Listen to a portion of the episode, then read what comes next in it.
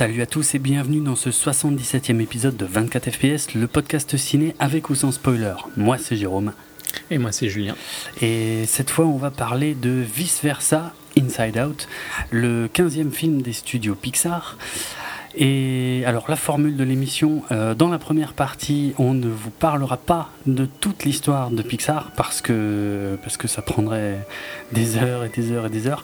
Et on a déjà fait Terminator il y a une semaine. Ah, oh oui, oh, c'est pas, pas pour ça, mais c'est vrai que ouais, j'ai aussi peut-être manqué de temps pour le préparer pour le coup, mais... Alors j'ai envie de dire que si euh, vous vous intéressez à l'histoire de Pixar, mais alors vraiment l'histoire complète et ultra détaillée, je vous conseille vivement euh, les podcasts Split Screen qui étaient euh, entièrement dédiés à l'histoire de Pixar, qui étaient passionnants. Je crois que c'était parmi les premiers Split Screen qui, qui étaient sortis. Et franchement, alors c'est très très long, c'est à l'image de nos épisodes les plus longs, mais putain c'est absolument passionnant l'histoire de ce studio et mais voilà de toute façon, les grandes lignes, euh, c'est, j'ai même pas les dates sous les yeux, mais enfin, les grandes lignes, c'est un studio à la base créé par euh, George Lucas, ça, euh, je crois que tout le monde ne le sait pas. que Lucas a revendu quelques années plus tard parce qu'il avait des problèmes de pognon suite à l'un de ses divorces. Et hum, qui a été racheté par Steve Jobs, qui en a fait ben, euh, un, studio de, premier plan, puisqu'il les a sortis euh, quasiment de leur hangar euh, pour les amener au, panthéon des studios d'animation, avec notamment la, sortie des premiers Toy Story, ces choses-là. Et donc, comme dit là, je résume. Hein, et, puis après, le rachat par Disney, le fait que John Lasseter devienne directeur de l'animation carrément chez Disney, enfin voilà. Tout ça, on n'en parlera pas dans la première partie. Euh, on parlera quand même un petit peu du réalisateur du film, de ce qu'il a fait euh, d'autre chez Pixar, et, euh, et, puis du casting, de, vice versa, et puis de voilà, de ce qu'on a pensé du film sans spoiler. Ensuite, il y aura un signal sonore, et puis là, on, j'ai envie de dire, on verra, parce que je sais pas trop comment on va faire pour l'instant, mais ce sera peut-être pas autant du scène par scène que que ce qu'on a déjà fait, mais on essaiera au, moins d'en tirer quelques quelques thématiques par-ci par-là. Pour en avoir une, euh, une discussion quoi, générale, mais avec des spoilers du coup euh, sur le film. Alors vice versa, donc je disais, c'est le 15e film des studios Pixar et euh, c'est le troisième long métrage réalisé par Pete Docter. alors Pete Docter en quelques mots, c'est un gars, euh, et ça c'est important a priori pour l'histoire de, de, vice versa pour le contenu. Hein. C'est, un mec qui dans son enfance était euh, très, euh, très réservé, très renfermé, et qui a entièrement appris à dessiner tout seul. Il se faisait ses propres petits flipbooks. et, et puis ouais, le, le, le fait de, d'essayer de, faire de l'animation, ça lui donnait un sentiment de, de contrôle en fait sur, sur ses personnages, sur les environnements il pouvait créer euh, tout ce qu'il voulait. Et euh, après avoir, euh, dans un premier temps, rapidement étudié la, la philosophie, en fait, il, s'est retourné vers le California Institute of the Arts, où il a gagné un prix avec, avec un de ses premiers, peut-être même son premier, son premier il me semble. court métrage, voilà, qui s'appelait Next Door. Et ça, c'était en 1990. Euh, le rêve de Pete Docter, c'était de bosser pour euh, Disney, mais euh, il s'est plutôt fait remarquer par les gens de chez Pixar et par les gens des Simpsons. Alors, j'ai pas réussi à retrouver exactement qu'est-ce qu'il a fait chez les Simpsons, mais je crois qu'il a. Je crois que c'était une offre d'emploi aussi, hein, surtout. Avant d'aller chez Pixar, il pouvait aller chez un des deux, quoi. D'accord, peut-être, ok. Mais il me semble avoir entendu qu'il avait un peu bossé euh, avec Matt Groening, mais je ne saurais pas dire ce qu'il a fait exactement. Il a peut-être réalisé des vieux épisodes, quoique non, je retrouve pas ça dans sa filmo, bref. Il me semble qu'il a des petits liens, il a eu des petits liens avec les Simpsons, mais bon, bref. Euh, il est allé chez Pixar. À une époque où ils étaient quand même très débutant. Bah, c'est clair, il avait 21 ans quand il est rentré chez Pixar et il était le dixième employé de la compagnie. Donc, euh, et seulement le troisième animateur de la société. Donc c'est quand même quelqu'un qui est chez Pixar depuis très très très longtemps. Euh, il a évidemment rencontré euh, Steve Jobs donc, quand il a fait ses débuts là-bas, ainsi que, que John Lasseter. Et euh, dans, dans, un premier temps, il avait des petits boulots, euh, enfin ouais, d'animateur, mais, mais c'est John Lasseter en fait qui l'a, beaucoup poussé, euh, qui lui a donné des, bah, des rôles ouais, plus importants, notamment en termes de, d'écriture de, de, certains films, mais aussi de, de, fin, de son et de musique, parce que Pete Docter est, est musicien. Mm. je sais plus maintenant, évidemment, j'ai un trou il de est fils de de musiciens et ses deux sœurs sont musiciennes. Euh, voilà, c'est une, famille de musiciens et je, je crois qu'il a participé au, score d'un des films de Pixar. Euh, euh, sur Up, il me semble. Ah, ça doit être sur donc là-haut. Ok, merci. il a coécrit Toy Story 1 et 2, ainsi que Mille et une pattes et Monstre et compagnie. Monstre et compagnie qui était sa première réalisation pour Pixar en 2001. Alors, je ne l'ai pas vu, donc là je vais te laisser euh, la parole. C'est un peu plus vieux, hein, parce que je l'ai vu au ciné et j'ai dû le revoir une fois depuis, mais, hmm. mais ça, ça, date un peu. Mais de toute façon, c'est dans la période où, où Pixar ne faisait aucune erreur, quoi, parce que les, les premiers Pixar, euh, donc c'était Toy Story le tout premier, mhm. euh, et puis ça a enchaîné sur... Mille et une pattes, Toy Story 2. et puis Monster Inc., non? Non, il y a eu. Euh, ouais, c'est ça. Après euh, Toy Story 2, c'était Monster Inc.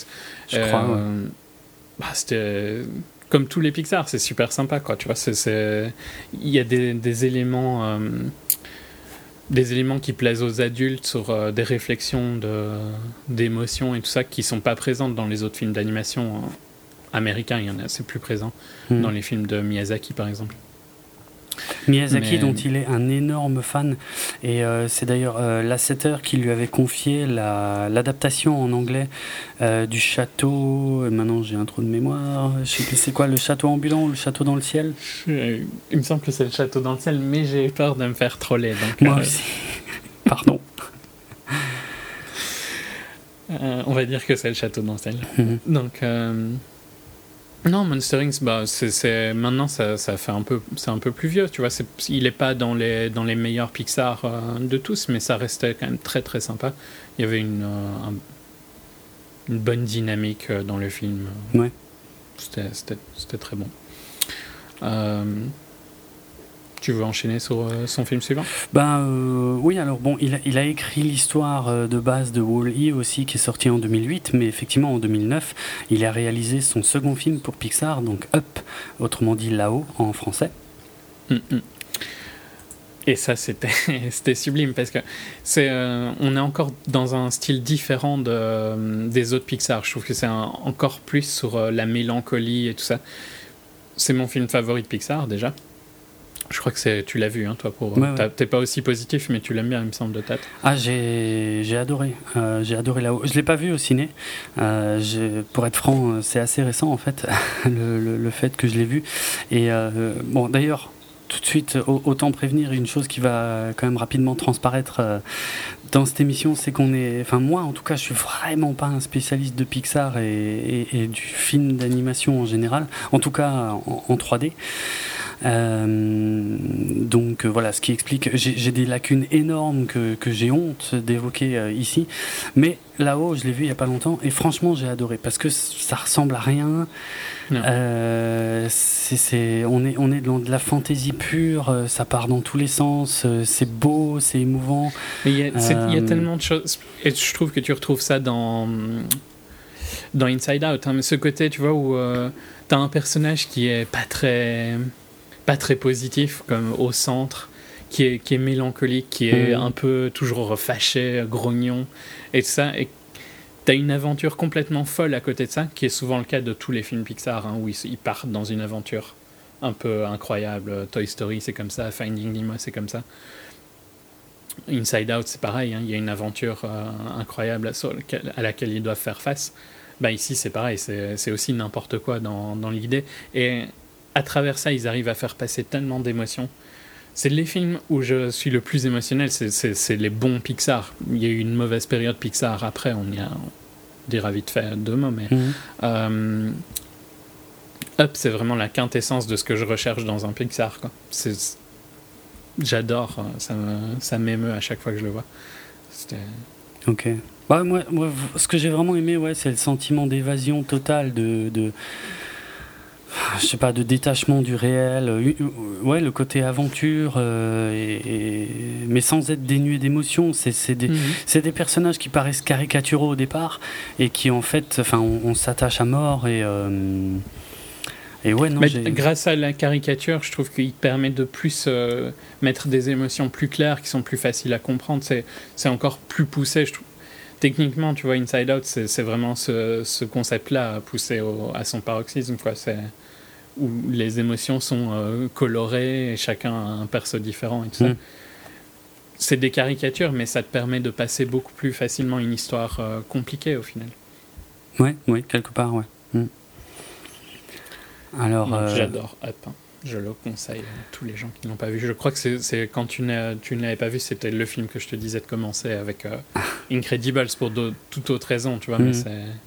c'est le film que je te poussais le plus à, essayer. C'est vrai. Non, mais euh, ouais, ouais, j'ai vraiment adoré là-haut. Euh, ouais, ouais. Un, classique, je comprends. Mm. Après ça, chez Pixar, il y a eu Toy Story 3 qui était très très sympa. Puis après, il y a vraiment eu le on, on, en a zappé, on en a zappé quelques-uns, c'est-à-dire entre monstres et compagnie. et, là-haut, il y a eu, euh, il y a eu Nemo, il y a eu les, les Indestructibles, Cars, Ratatouille, Wall-E, donc là-haut, et ensuite, ouais, euh, Toy Story 3, Cars 2. Ouais, très très mauvais. Euh, Brave, Rebel. que je trouve pas très intéressant non plus.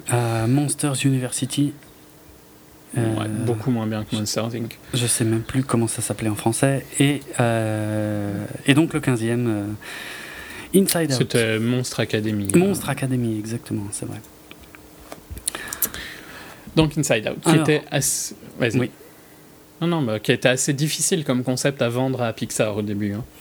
Je pense que s'il n'avait pas eu le succès de Up, qui était déjà un film différent de, des autres Pixar, mm. il n'aurait pas pu faire Inside Out. Ouais. Ouais, sur l'idée de, base de, de, travailler les émotions d'une adolescente. Euh, mm. C'était quand même assez spécial. Alors en fait, lui-même, Pete Docter, euh, avait très mal vécu quand il était jeune euh, le fait que ses parents déménagent au Danemark. Et ça fait Du Minnesota, hein, comme le. Oui.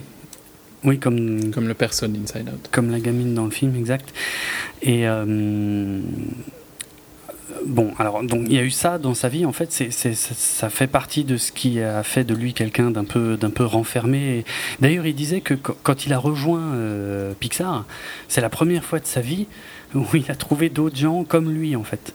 Mm. C'est-à-dire vraiment, il... parce que lui, il se sentait pas euh, quasiment pas. Ah, c'était un nerd. Euh, ouais, un, pur nerd. Si on veut cliché. Non, mais ouais, c'est vrai, c'est un peu ça. Mm. Euh, et puis, ouais, alors récemment, en fait, en 2009, euh, il, s'est rendu compte que le comportement de sa fille, sa propre fille, en fait, euh, qui, qui, devenait préadolescente, commençait à changer et commençait à ressembler un peu à, ce que lui avait vécu quand, quand il était plus jeune, c'est-à-dire un renfermement, tout ça. Et.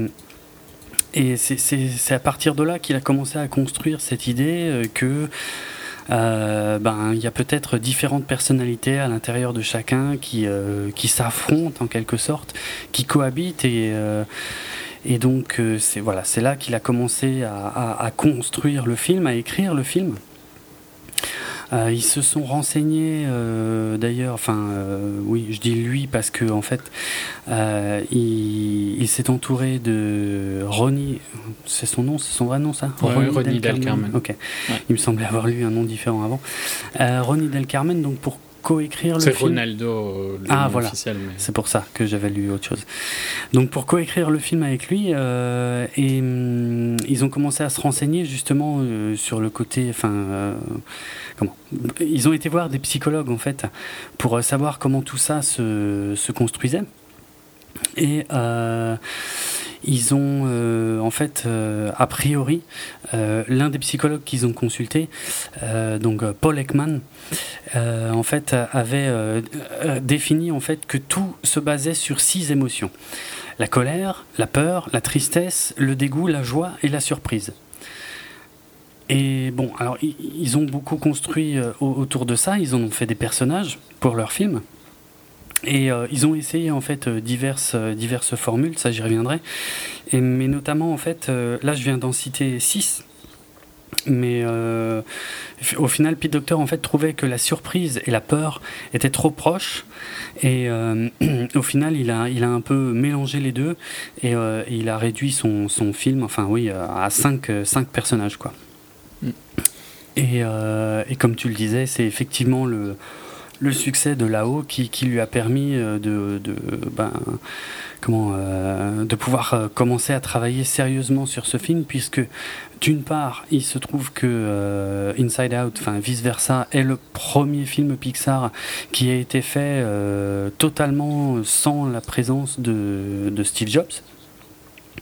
Mais aussi, euh, a priori, en l'absence de John Lasseter, puisque John Lasseter maintenant est, plutôt impliqué dans l'intégralité du, studio animation de, de Walt Disney et peut-être moins présent chez Pixar.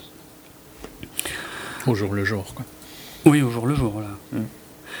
Alors, ils ont choisi euh, comme personnage principal du film euh, une, une, fille, une jeune fille, parce qu'il s'avère qu'a priori, ce seraient les jeunes filles de, âgées entre 11 et 17 ans qui euh, seraient le plus sujettes à, bah, au changement d'émotion. enfin, c'est peut-être chez elles que c'est le plus violent, donc ça lui permettait.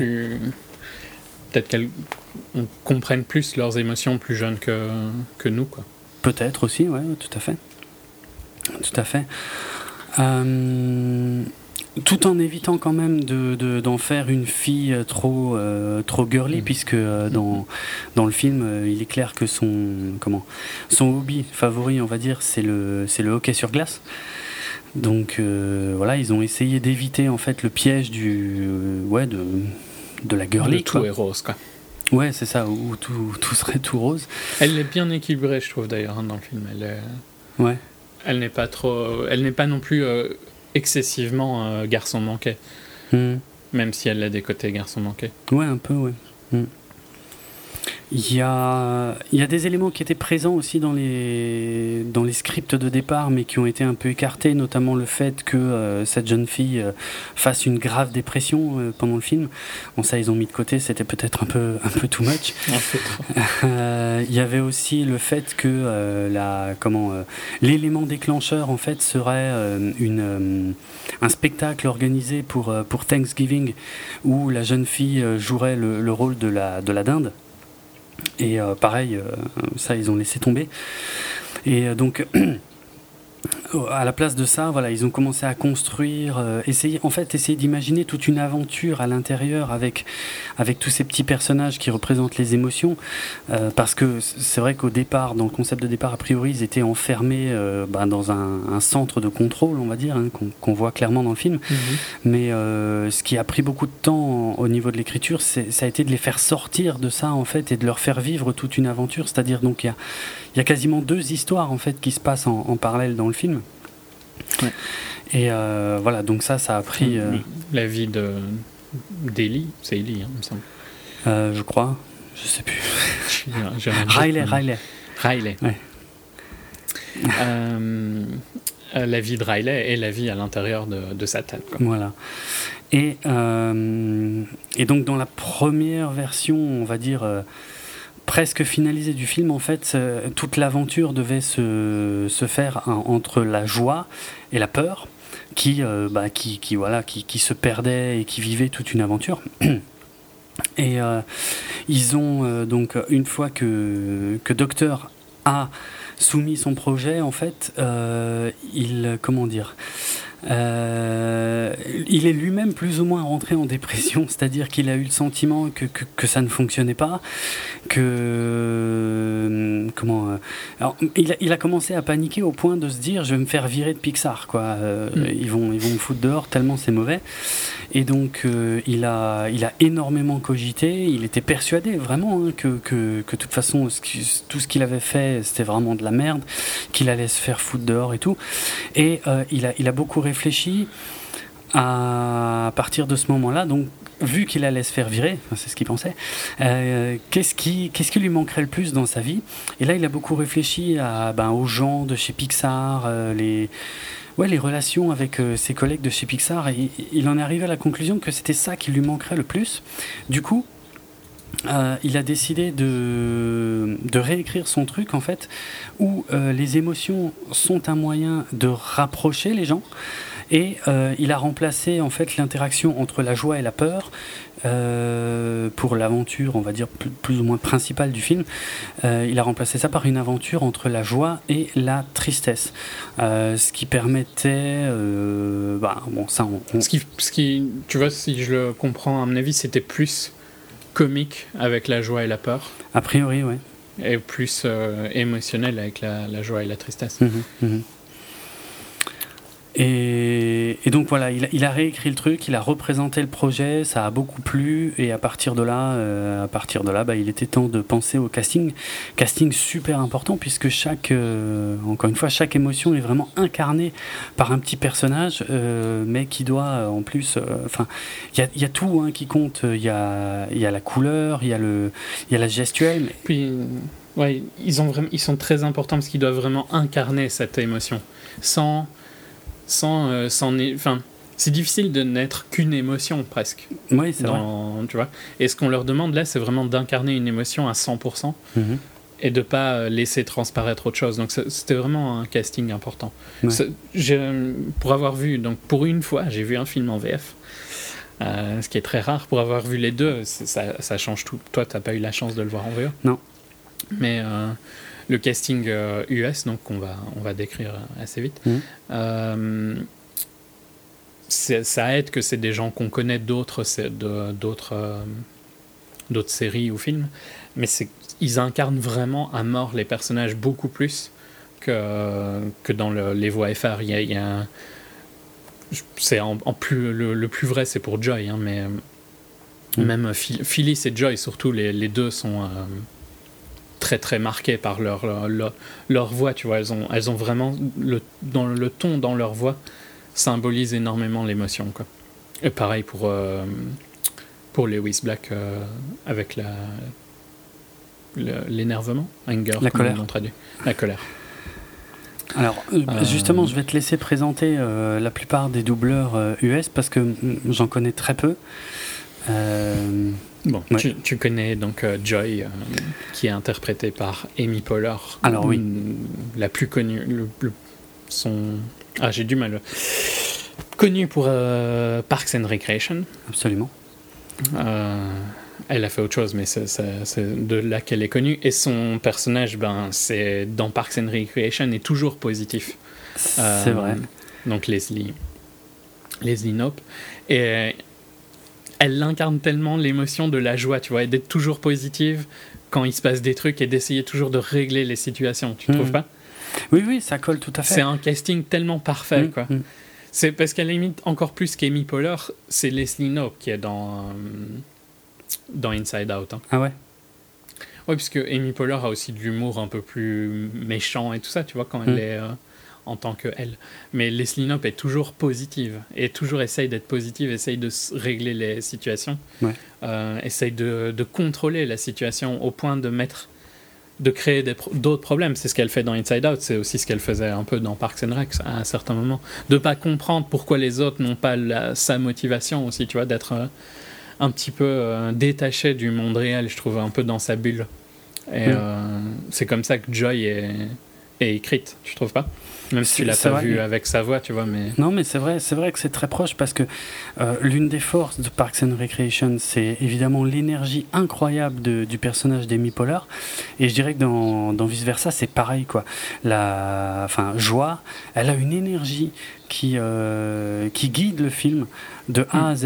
Et il fallait quelqu'un, effectivement, euh, donc bon, je l'ai pas vu en, en VOST, mais il fallait forcément quelqu'un qui ait cette patate, qui est parce que ouais, parce que c'est non-stop quoi. Il faut que ce soit, mhm. euh, faut que ce soit intense tout le temps et tout.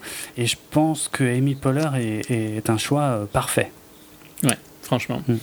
Quand tu vois quand euh, donc je spoil pas, hein, mais quand, quand, elle a des moments difficiles où, la tristesse essaye de vraiment de, ralentir le truc. Mhm. tu sens qu'il y, y, a un côté. Elle, elle, souffle de dépit, tu vois, et puis après, elle se reprend en main. Et elle y va, quoi. C'est parfaitement le même perso que Leslie hein, pour, mm. dans ces situations-là. Vraiment un casting parfait pour, pour Joy. J'enchaîne sur la tristesse. Mm-hmm. Donc, qui est interprété par quelqu'un d'un peu moins connu, Phyllis Smith. Donc, qui est son rôle principal, c'est euh, dans The Office, où elle joue le rôle de Phyllis. de la même, elle est moins connue, mais de la même manière, euh, dans la voix de tristesse, tu sens vraiment ce côté. Euh, oh, le monde est trop lourd, tu vois. Il y a trop de poids sur mes épaules et je peux pas, je peux pas le supporter. Et tu, c'est moins marqué que Leslie parce qu'elle porte son c'est pas qu'elle porte moins le film tu vois son, son, interprétation est tout aussi importante que celle de Joy et, mhm. probablement même un peu plus difficile à trouver une bonne nuance mais c'est moins marqué tu vois c'est moins euh, mais c'est forcément moins extravagant exactement ouais voilà vu le rôle ouais, mm. ouais. Et, mais ça reste un casting euh, pareil aussi parfait parce que vraiment j'aimerais bien que tu entendes cette voix juste pour que tu, tu comprennes tu vois parce que c'est difficile de décrire une voix mais il y, a vraiment ce côté où c'est trop dur, quoi. Je peux pas. dans, dans The Office, elle avait aussi un peu ce côté, tu vois, d'un perso qui un peu blasé par la vie, tu vois, qui a pas eu euh, qui a pas eu beaucoup de chance et qui voilà, c'est la vie, quoi. là, il y a un peu ce côté-là. Euh, perso plus plus extravagant, la colère donc interprété par Lewis Black, qui est plus connu à mon avis pour être un comédien de stand-up. Je connais pas. Euh, il avait des, c'est un, un, correspondant assez régulier sur le Daily Show mhm. pendant, enfin, pendant. Euh, euh, pendant que Jon Stewart présentait, il présente toujours, mais ça va bientôt s'arrêter, c'est pour ça que je dis ça. Il a eu une série sur euh, Comedy Central aussi, euh, c'était une série comique. Quoi. Et c'est euh, tout son style de comédien, c'est sur l'énervement par ah rapport à quelque chose, quoi, tu vois. Donc, il, crie tout le temps, il est tout le temps énervé. si tu regardes une photo de lui, tu verras, il a l'air, il ressemble à, à, la colère dans le film. Ah ouais. Euh, il, est, il est rouge et au point d'exploser en permanence. Excellent. Donc c'est pareil, c'est un casting parfait. C'est un rôle beaucoup, beaucoup plus facile que Joy ou Tristesse parce qu'il y a, y a moins de... De nuances, pour le coup. ouais, il y a moins de nuances. Mm. Euh, c'est juste dans l'extrême en permanence, mais mm. c'est parfaitement son style de, comédie, donc c'est logique que ça marche bien. Ok. Euh, pour les deux autres, donc il y a euh, Bill Hader qui joue la, la peur. Euh, il est un peu moins connu, lui. Il a bah, fait... c'est un de ceux, bizarrement, c'est un de ceux que je connais le plus. mais, euh, mais c'est uniquement parce que, parce que j'adore le film Super Grave et où il joue un des deux flics, ainsi que le film Paul. Dans Paul, je suis plus sûr, mais je crois qu'il joue un des agents du FBI. Euh, et euh, je sais pas, bon, je le connais pas, voilà, énormément en dehors de ça, mais euh, je crois qu'il a fait des apparitions dans The Office aussi, mais version US que j'ai jamais regardé. et il est, il, il, a moins un rôle marquant, je dirais, tu vois, en tout cas. Je peux... Ah ouais, je trouve qu'il y a, y a des moments où il fait bien le show quand même. Quoi. Non, mais c'est. Ah, dans, dans, Inside Out, tu veux oui, dire Oui, moi je parle Je voulais dire dans sa carrière, tu vois, ah, il, oui, a, non, non, il a pas un truc que je, peux, je pouvais dire, mm. voilà, il est connu pour ça. Quoi. Euh, mais il est sympa hein, dans tous les trucs qu'il fait, mais c'est souvent des seconds rôles et tout ça. Euh, il a un rôle qui est plus difficile dans Inside Out parce qu'il est, il est plus en arrière déjà. C'est vraiment euh, un perso qu'on voit un peu moins. Mm. Il le joue pas mal, mais c'est moins marqué par le comédien. Autant, tu vois, je trouvais vraiment que les trois premiers, c'était marqué à mort par la personnalité de leur comédien. Ici, c'est un peu moins vrai, tu trouves pas? Euh, tu sais, moi j'ai vu la VF et, ah oui. franchement, tout, tous les rôles se. Voilà. Ouais, ouais, tous les rôles se mélangent. Non, non, mais ici, euh, enfin, tu vois, c'est un, un, acteur plus polyvalent qui, est, qui, a été moins marqué par une, euh, un personnage clé hmm. comme les autres, donc c'est logique aussi qu'on l'associe moins. Mais il n'y a aucun, aucune erreur dans, dans, son, dans son rôle, hein, hmm. juste. moins marquant. Alors aux, États-Unis, il est aussi très connu pour euh, participer au Saturday Night Live. Où il y a plein de gens du Saturday Night Live dans Inside Out oui, Parce qu'Amy Poehler vient de là aussi. Bah, voilà, justement, c'est là que j'allais en venir. C'est qu'en fait, lui, euh, Bill Hader a, fait partie des premiers à être euh, casté pour le film. Et en fait, les gens de chez Pixar lui ont demandé à lui de, bien vouloir appeler Amy Poehler en fait, pour lui proposer le rôle. Parce qu'il se disait que, voilà, il se disait si on l'appelle nous, euh, elle va se dire c'est quoi, c'est quoi cette bande de cinglés euh, Qu'est-ce qu'ils me veulent euh, Voilà quoi. bref, elle a, elle, a, elle a lu le script, elle a fondu en larmes et elle a accepté voilà quoi. ça s'est fait par son biais. Ouais.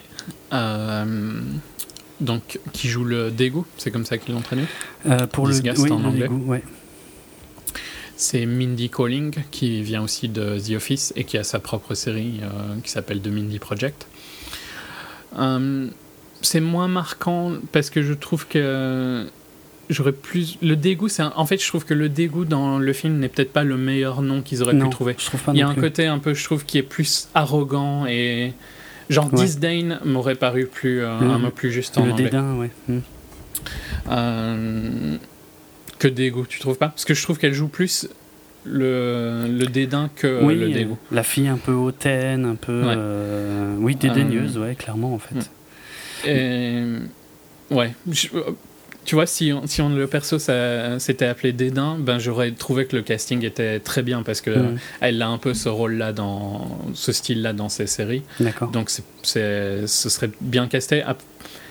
Après, je sais pas si c'est elle qui a influencé le perso dans ce, vers cette direction-là, tu vois, ou si c'est le perso qui a été écrit comme ça et qu'il qu'il a été bien casté, mais juste pas très bien nommé. un peu un des deux, quoi. Mais autant je trouve que le perso est très sympa, tu vois, il est très très adolescent en plus dans dans le film. C'est clairement une émotion d'adolescent, le dédain. Euh, mmh. Bon, c'est même une, émotion d'adulte, hein, mais. Euh, il n'y a pas vraiment de dégoût au final, je trouve. Dans... Non, il y en a très peu. C'est un des personnages qui est le moins exploité euh, par rapport au, sentiment qu'il est censé exprimer, effectivement. Quoi. Il y a, elle doit avoir deux, trois scènes importantes. Le reste du temps, je crois qu'elle fait quand même pas mal de figurations, en fait. Hmm, ouais. C'est pour ça que je te disais que je trouve que ces deux, euh, ces persos-là sont un peu moins présents que, mhm. que les autres. Euh, donc ça c'est pour les émotions. Tu veux parler vite fait de Bing Bang qui apparaît un peu plus loin dans le film? Ouais, bah alors justement on va on va pas dire qui est Bing Bang parce que pour respecter la volonté de Pete Docter en fait euh, qui euh, avait pris euh, un, grand soin en fait à ne pas dévoiler ce personnage dans toute la campagne promo du film. Donc sans dire vraiment qui c'est, on peut dire quand même qu'il est doublé par Richard Kind.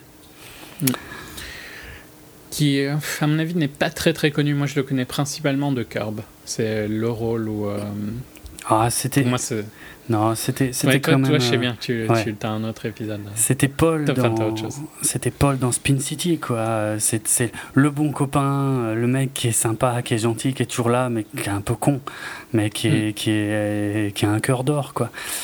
Et il était aussi. Dans Curb, c'est un peu ça qui joue hein, aussi. Mais tu sais que je me souviens pas bien de lui dans Curb Your Enthusiasm ils disent toujours, toujours c'est euh, cousine, enfin c'est Andy, mais ils disent toujours cousin avant. C'est le ah, cousin. Ça doit être pour ça, ouais, ok. Il est dans l'épisode, ouais, il est dans quelques épisodes où il y a la famille de de Larry, quoi, en général. D'accord. Euh, l'épisode où ils vont à la à la villa de Playboy, hmm. notamment, mais enfin bon. il est dans pas énormément d'épisodes, hein, mais c'est c'est son rôle qui m'a le plus marqué. Mais au final, il reprend un peu le rôle de Spin City, hein, qui est un peu le mec euh, sympa, mais un peu béné, quoi. Ouais, mais dans Spin City, il était beaucoup plus présent. Et, je te jure que. Bah, c'était un acteur euh, clé dans Spin City. Je, il a fait tous les épisodes.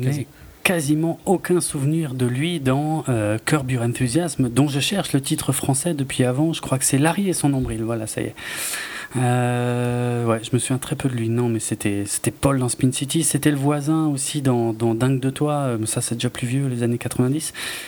Et le problème aussi, c'est à cause de, à cause de ses rôles d'imbécile heureux en général. Là, plus récemment, je l'ai vu dans, dans, Gotham. Il joue la série Gotham. Euh, mm. Il joue le maire de Gotham City. c'est une ah, catastrophe. dur, ça. ça marche pas du tout. Parce que même je pense que lui, en tant que personne, tu vois, est un peu comme ces personnages. Bah dans le sens où il est un peu euh, gentil. Voilà, voilà. il, surjoue souvent, je trouve. Euh, un peu, ouais, c'est vrai. C'est vrai qu'il pousse. Ce qui est euh, parfaitement adapté dans Inside Out. Hein. Son perso est parfait. Enfin, tu vois, le casting est parfait pour, hmm. euh, pour Inside Out. Hmm. Mais voilà, dans d'autres cas, je trouve qu'il surjoue assez vite. En mer de Gotham City, je te jure que c'est une catastrophe. Mais parce que je me, en fait, je le vois et tu sais, c'est un personnage un peu, un peu dur, tu vois, pas, c'est un mec pas très sympa et tout machin. Enfin, ça marche pas du tout parce que moi je me dis toujours, mais quand est-ce qu'il va dire une grosse connerie? Ça marche pas, je peux pas. C'est trop. Euh, enfin bref, de toute façon, ne, me lance pas sur Gotham, pas maintenant. On n'a pas le temps. Ok. Euh, vite fait, les parents ou bien Oui, donc, euh, les parents de Riley, oui. Donc le père de Riley est joué par un, aussi un acteur légendaire de série, hmm. Kyle MacLachlan. MacLachlan, je sais pas comment dire. Je sais pas, j'ai toujours dit Kyle MacLachlan. MacLachlan. Ouais.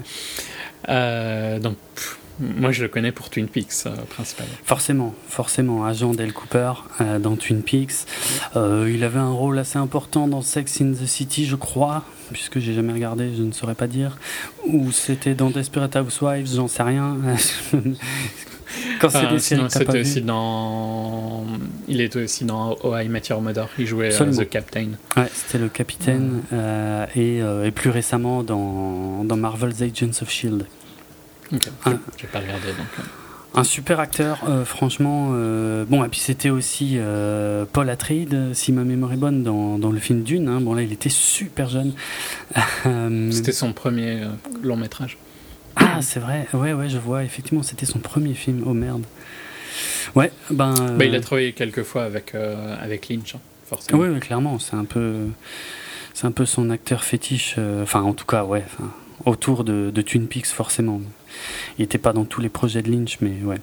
Il est, ils sont forcément très associés. Donc lui double On le, reverra dans Twin Peaks. Ouais, euh, qui a été décalé d'un an après mhm. que Lynch ait pu négocier un plus gros euh, salaire. ouais. Oui, et, salaire.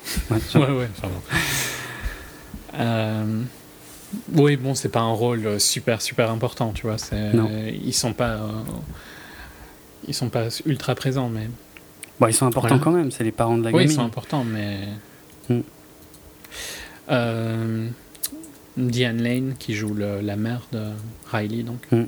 Diane Lane qui, qui, ne joue que la mère de, de très grands personnages dans l'histoire du cinéma. Euh, qui est-ce qu'elle a joué la mère de qui?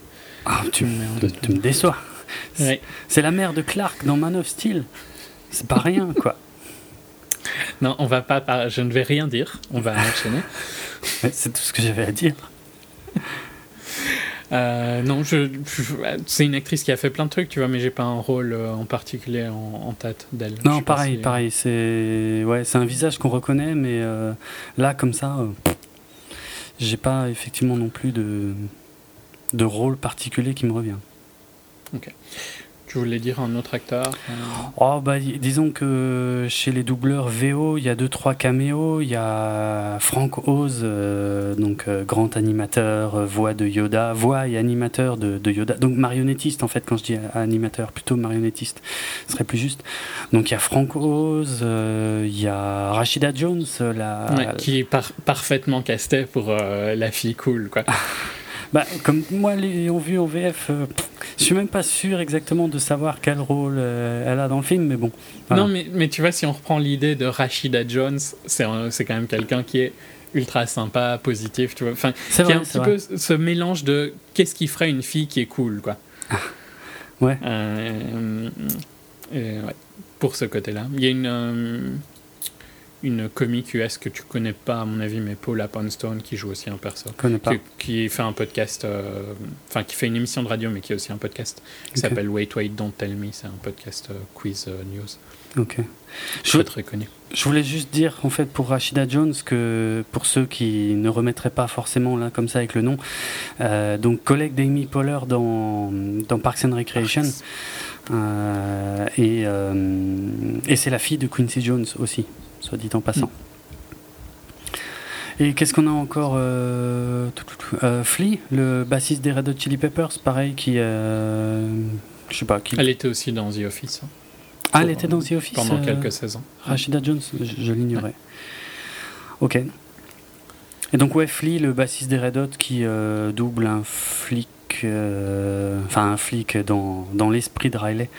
Mais pareil, euh, je saurais pas dire à quel moment exactement. euh, ça, je le découvre dans les crédits en fait. Mais Ok. Tu veux dire un mot vite fait sur les voix Bah sont oui, exécrables par rapport au euh, Forcément. euh, original alors, euh, donc pour la joie, c'est Charlotte Lebon, ex Miss Météo de Canal, euh, et puis actrice dans deux trois trucs euh, que j'ai pas vu.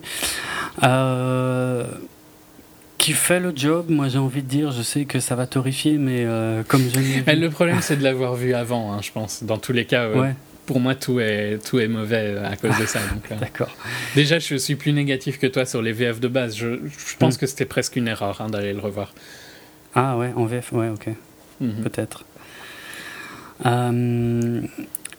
Euh, Qu'est-ce que je voulais Oui, bah, disons que moi j'ai pas d'avis négatif sur elle dans le film parce que euh, il est clair que quelle que soit la langue du film, c'est la joie qui porte complètement le film et son énergie et euh, donc ça marche bien, le personnage marche marche très bien et donc euh, moi j'ai trouvé que sa voix était très bien aussi en fait en VF quoi. Après, elle n'a pas d'accent québécois euh, dans le bah, dans le film français. Mm. Euh, par contre, elle double aussi euh, la joie dans la version québécoise. Alors là, je me demande du coup, est-ce qu'elle a l'accent québécois dans la version québécoise? Parce que les autres, c'est pas du tout les mêmes, euh, par contre, dans la version québécoise. Il y, a, il y a un homme que j'adore dans la version québécoise. Ouais, bah, on peut le dire. Il y a, il y a le réalisateur, donc notamment de, de Mommy, Xavier Dolan, qui double la peur dans la version québécoise du film. Euh, oui, alors pour revenir sur les voix françaises, on a Gilles Lelouch qui double la Qui, colère. pour, euh, j'ai envie de le casser un peu, qui fait aussi la voix euh, d'un des persos dans Twilight. hein. qui, qui ça- Dans le doublage de Xavier Dolan, il Ah fait bon aussi une des voix dans Twilight dans le doublage euh, québécois. Sérieux, je savais pas. Donc quelqu'un qui a un, un choix de carrière im- impressionnant. Ok. Euh, bon, ouais, Gilles Lelouch pour la colère, euh, Mélanie Laurent pour le dégoût, Pierre Ninet pour la peur et Marie-Lou Berry pour la tristesse. Et pff, comme dit, j'ai pas vu la VO, mais euh, moi je trouve qu'ils font fait, le job. tu vois quoi. que le- Ça ouais, ça je suis un peu près d'accord, mais disons que dans la VO, tu vois, c'est tellement marqué que chacun. Hum, les acteurs qu'ils ont choisis sont connus pour ce qu'ils les ont choisis. C'est vrai. Euh, ici, c'est pas le cas. Hum, Aucun de Ouais. ces acteurs-là n'est en particulier. Gilles Lelouch, tu vois, ouais, à la limite, mais même pas spécialement. Quoi. Il, il fait aussi plein d'autres choses. Mm. Les acteurs qu'ils ont pris aux US sont plus. C'est peut-être aussi parce qu'ils voulaient des noms plus connus pour certains, tu vois, Lelouch, Mélanie Laurent, Pierre Ninès, quand même des acteurs connus en France maintenant. Ouais. Euh, et que s'ils prenaient des, des acteurs qui ont plus un type de personnage, et ça, à mon avis c'est plus difficile à trouver, ça marcherait pas, tu vois. Euh, aux US, euh, tu peux prendre des acteurs de série et ça va fonctionner. Le, le succès du film fonctionnera quand même. Je pense que le doublage est plus facile à vendre si tu as des acteurs connus en France. Euh, Ouais. c'est- ok, tu vois, il y en a aucun qui est particulièrement mauvais, mais il y en a aucun qui incarne de la manière que, que c'est incarné dans la VO. Quoi. Non, ouais, bah, moi j'ai quand même envie de dire que Marie-Lou Berry pour la tristesse, euh, ça, ça marche super bien, quoi. Franchement, euh, c'est pareil. Après, comme dit, j'ai toujours pas vu la VO. Euh, euh, non, je sais pas. Joie et tristesse, en tout cas, sont, vraiment bien marqués dans le film. Après, le seul truc, mais que je pourrais reprocher à tout ce qui est animation en général, surtout quand ils prennent des gens connus, Euh, sauf exception type euh, le dernier euh, Astérix donc en, film d'animation où là là on reconnaît les gens qui sont derrière mais je sais pas ce qu'ils font d'une manière générale quand ils euh, tout, tout, ce qui est DreamWorks, Pixar, Disney, quand ils font appel à des gens connus euh, pour doubler des personnages, je ne sais pas par quel filtre ils passent les, les voix des gens, mais c'est à peine si tu les reconnais au final, de toute façon. Ils lissent un peu. Ah, Alors que c'est pas du tout le cas dans la VO, tu reconnais mm, mm. instantanément tous les, toutes les voix. Quoi. Ouais, ouais. Et euh, ouais, après, parmi les, autres doubleurs, euh, bon, il y a Didier Gustin qui, double Bing Bong, mais ça, on n'en dira pas plus sur Bing Bong. tu vois, pareil, euh, franchement, je l'avais pas reconnu, quoi, impossible dans la VF. Puis je vois parmi les noms, ouais, je vois Donald Reignoux et Emmanuel Garigeau. Alors toi, ça te dira sûrement rien du tout. Les amateurs de euh, d'animation, euh, par contre, euh, connaissent certainement au moins Donald Reignoux parce que quand tu lis la fiche wiki de ce mec, mm. t'en as pour un sacré moment. Avec tout ce qui double, c'est juste hallucinant. Bon, au cinéma, il fait Paul Deno, Jesse Eisenberg, Jay Baruchel, Jonah Hill, Adam Brody, Channing Tatum, Anton Yelchin, Joseph Gordon-Levitt, Jamie Bell, Garfield, rien que ça. Mais quand tu vas voir euh, dans, dans l'animation et les jeux vidéo, tu pètes un plomb, il y a tellement de trucs euh, qui sont faits par ce, gars, c'est très impressionnant. Et puis euh, l'autre, Emmanuel Garigeau, bon lui Bon, j'en parlerai sûrement une autre fois. J'ai un, gros problème. Je ne supporte pas sa voix, en fait. Mais je ne supporte pas. C'est vraiment. Euh, c'est viscéral. En fait, pour, pour être clair, parmi les, tonnes et tonnes de trucs qu'il a fait, euh, c'est lui qui double Anakin Skywalker dans la VF de Star Wars épisode 2 et 3. Et je ne supporte pas sa voix. Je peux pas saquer cette voix. Et je crois que l'un des pire jour de ma vie, c'est le jour où je me suis rendu compte que c'est lui, que c'est lui qui double John Connor dans Terminator 2. Comment c'est possible que, que, que, que l'un des plus grands personnages de toute l'histoire du cinéma soit doublé par le même qui fait la, voix qui me, qui me vrille les oreilles euh, dans d'autres films. quoi. C'est incroyable. Bon, c'est peut-être un bon, un bon doubleur pour le coup. Mais quand il fait la voix d'Anakin, qui n'est pas sa voix naturelle, hein, euh, parce qu'il fait plein d'autres voix, euh, je ne peux pas saquer cette voix. Bref, pardon. oui, voilà pour le casting, français. ouais. Ben, ton avis sur le film, tu veux commencer? Ok. Euh, bah, j'ai été le voir. Oh, comme dit, je vais pas trop m'étendre là-dessus, mais enfin, j'ai vu très peu de Pixar au cinéma. j'ai vu assez peu de Pixar d'une manière générale, c'est un autre sujet. Euh, oui, si, si je t'avais pas dit que j'aimerais bien faire un épisode, est-ce que tu aurais été non. globalement? Voilà, ça c'était effectivement par là que, que j'allais commencer. Euh, donc c'est toi qui me l'as conseillé, voilà, j'ai été le voir, euh, j'ai bien aimé. Euh, j'ai trouvé vraiment que, que l'énergie de, de, la joie portait totalement le film. J'ai trouvé qu'il y avait des bonnes idées à droite à gauche. En termes d'animation, mais après, le problème c'est que j'y suis peut-être pas super réceptif. Mais enfin, moi j'ai trouvé ça bien, mais voilà, sans plus mais pour être totalement honnête, même si j'ai passé un, bon moment en voyant le film, euh, je suis sorti de la salle et j'ai tout oublié. Et, Ce que je trouve honte. Mais non, c'est sympa. On, ouais, on passe un bon moment, on passe par plusieurs émotions, on, se laisse porter par la joie. Il y a des moments tristes qui fonctionnent aussi. Euh... Tu n'as même pas eu une petite larme ou quoi? Ça dépend quand. Euh... si, il y a un moment, il y a un passage effectivement euh, qui, m'a un peu ému, mais je sais pas si c'est celui-là où on est censé être ému. Enfin, j'en vois pas d'autres parce que justement, je, quand je lis un peu euh, la préparation du film, le fait qu'Amy Poehler ait fondu en larmes, que d'autres gens aient fondu en larmes quand ils ont lu le script, Là, je me pose quand même des questions. Je me demande qu'est-ce qu'ils ont lu, quoi. Je... Tu devrais te demander qu'est-ce qui ne va pas chez moi. ouais, peut-être. Je sais pas. Voilà. Mais c'était sympa. Ça va être très difficile pour moi de, faire cet épisode parce que c'est pas un film que je n'ai pas aimé.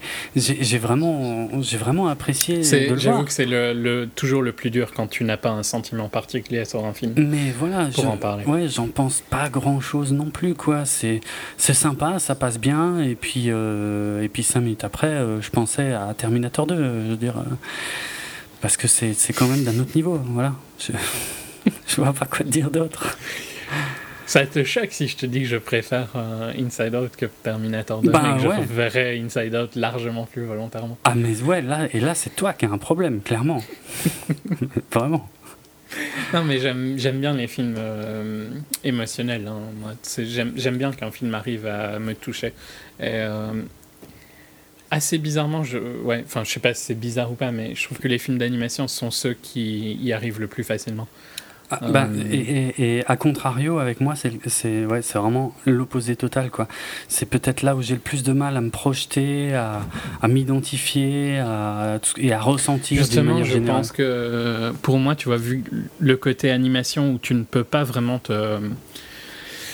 Euh, où tu t'identifies moins facilement, mais en même temps plus facilement, tu vois. Dans un côté, t'as pas un perso que tu es censé vraiment t'identifier. Et grâce à ça, je trouve que tu peux t'approprier un petit peu plus euh, le thème du film en même temps. Tu peux plus te. Je sais pas, tu, tu, comprends ce que je dis? Tu vois, le fait de pas te mettre un perso sur lequel tu es censé l'identifier, hmm. ça te permet de comprendre plus les émotions. Ça, en gros, n'importe quel film d'animation, tu vois, tu vas pouvoir, tu vas pouvoir euh, comprendre le message qui passe. Mhm. Alors que dans un film, si tu sais pas t'identifier au perso, tu vas rester hors, euh, beaucoup plus hors du, du, perso, hors, de, hors du film. Et donc, en gros, si, si par contre tu sais t'identifier au perso dans un film, tu, ce sera peut-être plus puissant, tu vois, mais ce sera plus souvent que tu vas pas pouvoir t'identifier que l'inverse. Est-ce que j'ai. J'ai. Sur la fin, j'ai un peu lâché. Euh, tu vois, si, si, le, si, le, film, si le personnage principal du film, tu peux t'identifier à lui, ben ok, ça sera peut-être plus fort. Euh, tu vas, tu vas peut-être plus euh, avoir une connexion avec le film. Mais dans la majorité des cas, tu pourras pas forcément t'identifier à un perso. Alors que dans un film d'animation, vu qu'ils sont plus abstraits, tu peux plus te projeter dedans, tu vois, je trouve. Ok. Je, comme dit, moi je pense que c'est du cas par cas, ça dépend des gens. C'est possible, mais globalement, moi en tout cas, les films d'animation marchent assez bien sur moi de ce point de vue-là. quoi. Même des, des, trucs qui, qui étaient pas top, tu vois, genre euh, l'année dernière, euh, euh, c'était comment que ça s'appelait en français? Big Hero 6 en anglais. les nouveaux héros. tu vois, c'était pas un film parfait, mais il y, y, avait des moments quand même très émotionnels et tout ça, donc même si euh, je vois des défauts, ben, globalement, je passe un très bon moment. Ici, dans Inside Out, dans, dans Inside Out, euh, je préfère toujours Up à Inside Out, hein, mais il y a mm. tellement de bons moments, il y a tellement de. L'aventure, je trouve, qui, qui, est un peu folle et tout ça, qui me fait un peu penser dans certains points à Lego et à Wacky Ralph, mais en plus. un peu plus contrôlé. Tu vois, Wacky Ralph, c'était presque trop. C'était. Euh, sous speed, quoi, quasiment. Et Lego, c'était complètement délire, mais dans, dans, un côté très positif. Euh, mm. Ici, tu passes dans, dans, différents mondes, tu passes sur les îles, euh, qu'on parlera dans la, version, dans la partie spoiler. Euh, et tu découvres des nouveaux environnements, comme tu faisais dans Lego et Wreck-It Ralph, mais c'est un, un, peu plus contrôlé, un peu plus calme, tout en étant fun, tu vois. C'est vrai que c'est plus posé euh, maintenant que j'y pense que bon que Lego, ça c'est pas dur parce que Lego était complètement frénétique du début à la fin. Euh, Wreck-It Ralph, mais qui, ça fonctionnait très bien dans Lego, hein, je trouve. Alors que Wreck-It Ralph c'était un peu trop. J'adorais Wreck-It Ralph, mais c'était un film qui marchait euh, principalement à cause des références. Oui, c'est euh, les mondes de Ralph en VF. Oui, pour les gamers, voilà, c'était c'est pour ça que j'avais été le voir et j'avais adoré. Mais j'ai largement surkiffé Ralph comparé à, à vice versa c'est pas du tout le même euh, style de film dans le sens où Ralph c'est un film de fan service, c'est un film de référence, c'est un film où si tu comprends pas, si tu si t'es pas touché par les références, c'est un film qui doit pas être très bon. Non, ouais, ça doit être chiant. Pour le coup. Euh, alors qu'ici c'est pas du tout le cas, tu vois. Tu peux tu peux y aller neutre euh, et tu vas. Puis au final ça reste un film qui s'adresse à des enfants, qui doit fonctionner sur des enfants, même si on, on, est à la limite hein, quand même, je trouve, où j'ai l'impression que bah, c'est beaucoup plus pour un adulte que pour un enfant. Ah, moi, je trouve pas. Je trouve pas. Euh, je trouve que Ralph, par contre, que pour adultes. C'est uniquement pour notre génération. Non, je serais pas aussi catégorique que. que je crois que c'est déjà ce que j'avais dit. Hein, oui, c'est possible. Ralph, on avait parlé. Euh, non, Ralph. Bon, ah, ouais, Ralph fonctionne peut-être moins bien quand tu saisis pas les références, mais euh, c'est peut-être un peu le cas du film Lego. Enfin, non, parce que le film Lego. Euh, non, Lego, je trouve qu'il est, il est juste au bon équilibre. Il, plaît aux adultes, mais. Il est parfait pour tout le monde, mais parce que tout le monde ne va pas y voir la même chose. Hmm. Euh, là, vice versa. Hmm, mais ça dépend de l'âge à laquelle on parle d'enfant, tu vois. Je, trouve que c'est un film important pour euh, des jeunes à voir, de voir que c'est ok de, tu vois, de voir l'effet des émotions, que c'est ok d'avoir d'être triste à des moments et tout ça. Euh, ça, c'est bien pour euh, que des, jeunes voient ce genre de film. Oui, c'est pas faux, c'est vrai. C'est vrai que c'est moins con, c'est moins abrutissant que euh, des films où, où, ça chante, ça danse et ça saute non-stop, comme si, enfin voilà quoi, hein, comme si rien d'autre ne comptait. Là, il y a, y a, une palette forcément. De voir que la tristesse, tu vois, c'est une émotion clé, et c'est hmm. pas une émotion forcément négative. C'est un, un, des points forts du film, je trouve que le qui raconte ça, tu vois. C'est pour ça qu'il l'a créé. Quand on dit tout à l'heure qu'il a remplacé euh, la peur par la tristesse pour l'aventure du film, parce que quand il réfléchissait, ce qui allait lui manquer, c'était ça. C'est pas forcément quelque chose de négatif, tu vois. Non, non mais il a, bien, il a bien fait. Il a bien fait. Et ce qui, est, ce qui est raconté au final dans le film, effectivement, est très intéressant et, relativement euh, inhabituel. Donc ça, je, je reconnais ces qualités-là euh, sans problème. Mm. Mm, mm. Non, moi j'ai adoré forcément. Donc euh, ça, va être assez difficile dans le sens où je suis très positif et toi tu n'es pas négatif. Donc il n'y a même pas vraiment de. Il n'y aura pas de bataille. Mais euh, je, ne peux que le conseiller euh, vraiment pour tout ce que. je trouve c'est 1h30 de bonheur. Quoi. Ouais, ça, c'est ça. Ouais, moi, ça remplit pas vraiment mes critères de 1h30 de bonheur, mais euh, mais je le déconseille largement pas euh, non plus. Hein. C'est euh, il faut, ouais, c'est à voir quoi. C'est vraiment, c'est vraiment chouette, ouais. Ouais, pas de souci. C'est le meilleur Pixar depuis depuis longtemps aussi, hein, parce que ça faisait quand même pas mal de temps que c'était pas bon. Je te crois sur parole. ouais, non, mais je l'ai dit tout à l'heure, donc c'est pas. Mm. Et qu'est-ce que je. C'est aussi. Il a aussi retiré un record euh, à, Avatar, donc tu devrais être content. Oui, ça, ça, ça me remplit de joie par contre, effectivement. Mais ouais, justement, je, je voulais te lancer un peu sur les chiffres. Euh, donc il a 450, il me semble, pour le moment, je suis en train de vérifier. 490.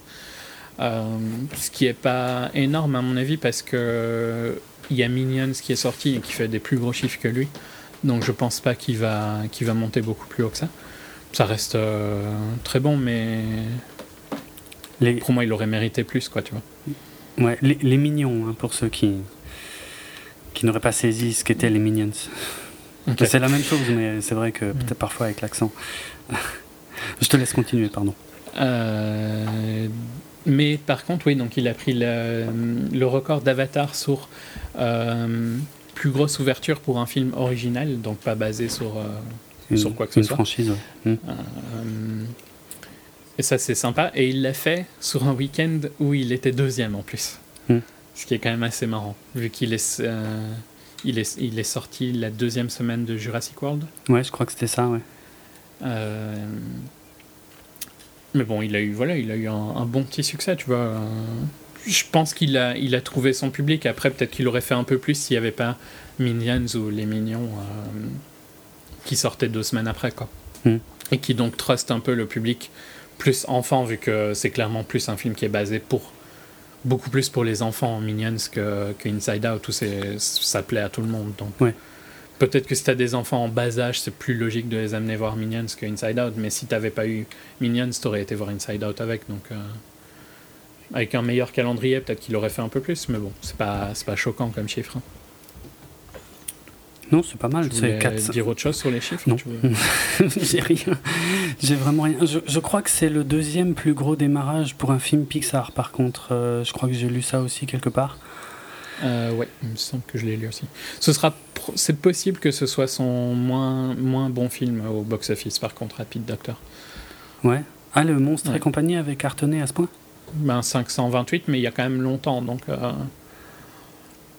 ouais. si tu, si tu ajustais pour l'inflation, il serait beaucoup plus haut. Et Up avait fait 731. Je pense qu'il aurait fait exactement la même chose que Up hein, s'il n'y avait pas eu Minions, hein, globalement. S'il avait eu un meilleur calendrier. Mais bon, de toute façon, ça ne changera rien à sa carrière parce qu'il est dans les, réalisateurs qui n'ont rien fait de mauvais globalement. Et Ouais, je, je pense qu'il n'aura aucun souci à faire son film suivant, tu vois. Vu les, critiques. Vu, vu, les bonnes critiques et. Euh, et un résultat très bon dans tous les cas. Et là, il bosse sur euh, Toy Story 4 de toute façon, sur l'histoire, j'imagine au moins. Euh. Donc il n'a pas de souci à se faire de toute façon, contrairement à ce qu'il pense. je pense qu'il n'est pas prêt de se faire Mais je pense que c'est grâce à sa personnalité qu'on a des films aussi personnels, tu vois dans, que ce soit Up ou Inside Out, c'est des films quand même qui sont un peu différents dans Pixar. Monstering, c'est moins marqué, mais je pense que Monstering, c'est aussi peut-être plus quelque chose qui, qui était moins personnel et plus quelque chose qu'on lui a donné. C'était son premier. Euh, il a sûrement eu un impact dessus. Hein. Je dis pas, je dis pas qu'il a pas changé Monstering, mais je crois que Monstre et compagnie était euh, était beaucoup plus lié à la naissance de sa fille. Et euh, il s'était beaucoup inspiré de ça, je crois. Ah oui, c'est vrai. Des, des peurs des enfants et tout ça. Mais ouais, dans Up et Inside Out, je trouve, sont plus proches, je trouve pas? En tant que, que style. Euh, Genre, tu vois bien que c'est la même personne. Oui, oui, parce que, parce que bah oui, on, on, comment? Ça se joue beaucoup sur la mélancolie, sur les émotions, ouais, exact. plus que les autres. Exact sur les rêves d'enfant, sur le comportement en tant qu'enfant, sur le, fait de, chercher, euh, comment dire, à, à, expliquer, à expliquer ce qui se passe euh, quand on est euh, quand on est un peu euh, tout seul, euh, rejeté, machin. Alors euh, l'angle de là-haut était totalement différent parce que il s'était lui-même projeté dans le personnage principal, enfin le, vieux mm-hmm. qui qui, qui, avait voilà qui, qui, rêvait de vivre des grandes aventures et tout, et qui au final n'en avait pas vraiment fait pendant toute sa vie. voilà, c'est pareil, il s'est un peu projeté. oui, essayer de donner un sens à tout ça en fait. Euh, cette fois de, de, façon beaucoup plus intérieure. Mais hmm. ouais, ouais, je suis d'accord que les deux films sont, sont un peu liés, ouais. Hmm. C'est intéressant, c'est intéressant comme point de vue. C'est autre chose que faire juste un film, euh, ouais, comme dit, où ça chante, ça danse et ça saute, et puis euh, voilà quoi. Même si j'ai rien contre Lego. Qui était. Ouais, mais ouais, je, je parle pas de Lego hein, quand je dis ça. Lego, c'était, c'était carrément un autre niveau. C'était euh, poussé à l'extrême, mais en, hmm. se moquant de lui-même en plus, donc euh, c'était intéressant. Euh, est-ce que. Ah, mais non, t'as pas vu. Est-ce que tu, tu le préfères à Brad Bird? Euh, putain, ça c'est une bonne question. Hein. Donc Brad Bird. Parce que tu as vu euh, euh, The Iron Giant ou pas? Il me oui, semble que oui. Le géant de fer. donc Brad Bird, c'est le géant de fer, les indestructibles et Ratatouille. Ratatouille. Alors j'ai adoré le géant, de, le géant de fer. je trouve que c'est un très, beau film. bah, pareil, hein, qui parle des rêves d'enfants, de ces choses-là, mais, mais... Oh non, mais j'adore. c'est un de mes films d'animation favoris de tous les temps. Ok. Et je, ça devrait pas te surprendre que le fait d'un, enfin, l'histoire d'un enfant qui est pote avec un robot. Avec Vin Diesel. Non, pas Vin Diesel.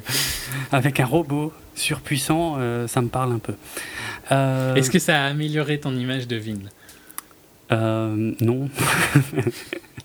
non, mais, mais, il double bien dans le, le géant de ferme. Enfin, ouais, enfin bref. je suis en train de me demander, est-ce qu'il parle le géant de fer?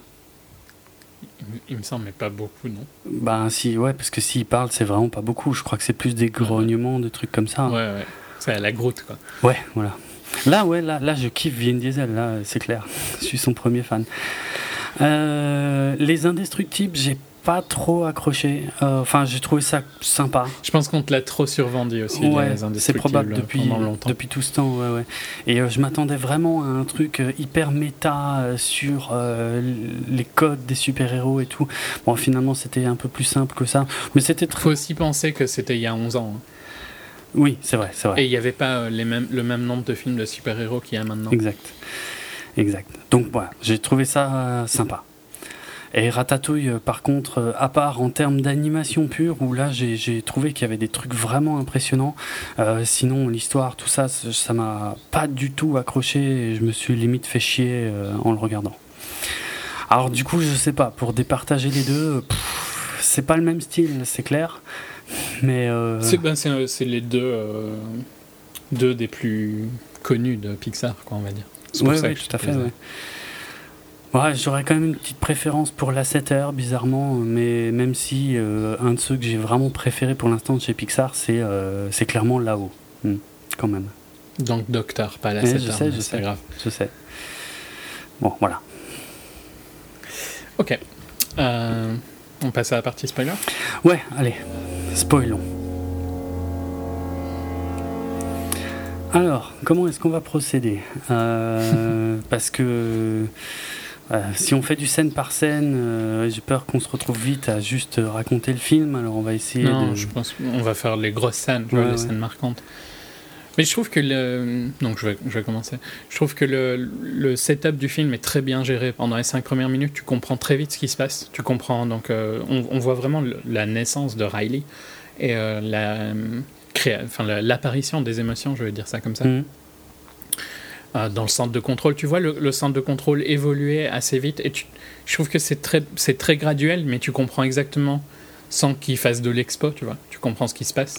Je trouve que les codes couleurs de, hum, des émotions avec le, petit GIF à l'intérieur, euh, la petite vidéo, euh, te permettent vraiment de comprendre ce qui se passe dans la control room. Hmm. ouais, tu trouves pas qu'il y a un setup qui est très très bien fait dans les premières 5 minutes du film Oui, oui, c'est excellent. Euh, on, qui va aider à comprendre le film. On comprend toute la mécanique des personnages, tout ce qui se passe à l'intérieur, toute la construction des différentes îles. Euh, je sais plus, il y, a, la famille, les relations, euh, la déconne, euh, je sais plus trop les autres. Euh, ouais, ouais, ça marche super bien. Ça marche super bien parce que on voit, euh, on, alterne sans cesse en fait entre Riley et puis euh, ce qui se passe dedans. Et ouais, toute la mise en place. Je dirais, tu vois, même bêtement le le début où Joy est toute heureuse quand Riley naît et donc tu vois que le bébé est heureux et puis ah, une autre émotion apparaît et hmm. euh, elle crie. Quoi. Déjà là, tu comprends ce qui se passe euh, instantanément sans que tu. C'est vraiment. Les réalisateurs devraient regarder des Pixar pour éviter de faire de l'expo. parce qu'ils arrivent à expliquer très très rapidement hmm. ce qui se passe. Hmm. Euh, si tu veux, les, les, les îles, c'est la famille, l'amitié, le hockey, ah oui. Goofball et l'honnêteté, je crois. Goofball, donc on pourrait dire la déconne. Oui, je dis la Et l'honnêteté envers ses parents. Euh, ouais. Une, c'est une, la famille, ouais, en fait, de ces îles. Je crois. Non, il y a la famille et l'honnêteté. Ah, c'est pas la même, d'accord. Ouais. Euh, mais c'est des, des îles qu'on voit un peu moins, il me semble, l'honnêteté. Hmm. Qu'est-ce que je voulais dire Ouais, donc. Euh, bon, c'était pour dire les îles. Mais ça vient un peu plus tard, hein, les îles, de toute façon. Ouais. Mais j'aime beaucoup cette cette présentation de, de, la salle de contrôle hmm. et de j'aime visuellement ça aide énormément d'avoir les boules euh, de couleurs par rapport aux émotions. Hmm. Comme ça, à la fin de la journée, tu vois un peu comment ça s'est passé. Tu comprends instantanément, ah, c'était une bonne journée, c'était une journée moyenne, tu vois, c'est, c'est vraiment un très bon, euh, très bon raccord visuel. Oui, et puis euh, il y a un sens, on va dire, psychologique à tout ça, euh, c'est-à-dire qu'a priori, euh, il est relativement connu que euh, tout ce qu'on ressent dans la journée est ensuite emmagasiné pendant la nuit. Et là, bah, là, on le visualise complètement, quoi. Je veux dire, pendant la journée, il se succède au, au, tableau de commande, et puis ça crée toutes ces boules, et puis à la fin de la journée, hop, on envoie tout vers le truc central, et puis on, et puis on recommence le lendemain, quoi. Mm, mm. C'est bien, c'est bien pensé, c'est bien, c'est bien mis en place, euh, mis en scène aussi, quoi. Hmm. Ouais, ça rend bien. Puis arrive le, donc le, le moment, euh, comment, qui va, qui va trop, tout provoquer, c'est le, le, déménagement. Parce que tout ça, en fait, est raconté assez rapidement au départ, et puis après, on voit qu'ils arrivent à San Francisco, il y a les premières déceptions. Euh. On voit un peu l'incompréhension de Joy par rapport à l'utilité de, de Sadness aussi. Au début, c'est assez répété une ou deux fois avant qu'il déménage, il me semble. Hmm. mais ouais, ouais, donc il bouge à, SF. À San Francisco. ce, qui, ce, qui, ce, qui, déclenche la spirale infernale, on va dire. Ouais, en quelque sorte, ouais. Alors il y, a, deux trois trucs marrants. Euh, bah, il y, a toute l'imagination, tu sais, par rapport à la maison, et puis finalement la déception de, voir la, vraie maison. Euh, Joy qui reprend le contrôle, euh, qui dit non non, mais il faut qu'on reparte sur un truc positif là, et puis elle met du hockey, et puis ils se mettent à faire du hockey avec des boules en papier, des trucs comme ça. Euh, et puis de, de, nouveau la tristesse qui reprend le dessus quand le père s'en va euh, pour son boulot, puisqu'a priori il bosse dans une boîte de la, de la Silicon Valley. Euh, il y a l'anecdote de la pizza, puisqu'elle se souvient mm. avoir vu euh, donc un vendeur de pizza sur le, sur le chemin, et il s'avère que euh, ils ne font que, que des pizzas. Ça a l'air dégueulasse. que des pizzas au brocoli. Euh, c'est triste hein, quand même. C'est vrai que c'est un peu chelou. Mais... Que à San Francisco. Hein. Ouais, bah ça, ouais, ouais. C'est, pas. Mais a, priori, c'est basé sur une vraie pizzeria en fait, qui, euh, alors qui n'est pas à San Francisco pour le coup, mais euh, qui est en tout cas proche des studios Pixar et qui propose en fait chaque jour une pizza avec un ingrédient principal différent. Et il y a effectivement certains jours où c'est pizza au brocoli. Mais ça, t'étonnerait qu'il y ait une pizzeria qui ne fasse que des pizzas au brocoli dans San Francisco Non, pas du tout. Non, non. C'est clair, c'est clair. C'est bien trouvé. C'est basé sur un truc réel, mais c'est bien trouvé. Bon, ça permet aussi au dégoût de d'avoir un petit rôle, parce que c'est vrai que en dehors de cette histoire, ne faisait pas grand chose. Ouais. À part les brocolis. Euh, hmm. Oui, parce que quand ils vont à l'école, je trouve qu'elle tourne très très vite sur le dédain plus qu'autre chose. Quoi. Ouais, ouais, c'est vrai, vrai, Les scènes d'école, c'est plus du dédain qui lui demande mm. que, que, du dégoût. Mm. Il y, a aussi la mise en place du fait que dès que tristesse touche une boule, touche un souvenir en fait euh, même ancien euh, et joyeux. Euh, voilà il change et il devient triste. Et donc il y a tout le speech de, de, de joie qui, ouais, qui, qui est un peu control freak hein, pour le coup ah oui clairement mais qui est comme Leslie. Oui c'est vrai c'est vrai totalement. Qui voilà qui, qui, qui, veut vraiment faire en sorte que surtout ne... j'adore quand elle lui dit qu'elle a un job super important c'est c'est d'être dans le cercle ah oui, ça c'est dé... ça c'est dégueulasse. excellent. mais elle lui file aussi, avant ça, elle lui file des bouquins à lire. ouais, ouais. Euh. Mais en gros. Euh, J'aime bien que ça revienne les bouquins. C'est pas con, parce que je m'y attendais pas du tout. quand pareil. On, est revenu. Pareil. Mais le cercle, c'est tellement méchant et en même temps, tu, vois, tu comprends pourquoi elle voudrait faire ça. Bien sûr, bien sûr. Hmm. Euh, je, ouais, alors attends, je suis en train de réfléchir aussi. Qu'est-ce que. Après le déménagement, assez vite, il y a la scène dans l'école qui oui, va voilà. créer vraiment. Je pense que c'est la deuxième grosse étape. Moment... Parce qu'elle va, ça va créer une, euh, une mémoire. Euh, je sais pas comment ils, ils, le disent en français, une, une core, je me rappelle plus, une core memory en anglais. Euh... Ouais, un souvenir, euh, je sais pas, principal, clé, ouais, ouais, ça doit être un truc comme ça. Hmm. donc, qui va, ça va créer un souvenir. Donc, euh, la tristesse va la faire pleurer devant, son, devant sa classe et ça mm. va créer un, une mémoire clé quoi, qui va détruire. Euh, enfin, ouais, qui, qui, va vraiment. Riley n'était que joyeuse avant dans ses mémoires clés, donc ça, c'est vraiment un gros changement. Et ça va, c'est ce qui va déclencher l'aventure, vu que c'est en essayant de stopper ça que Joy va se retrouver. Euh, ouais, exact. Aspiré.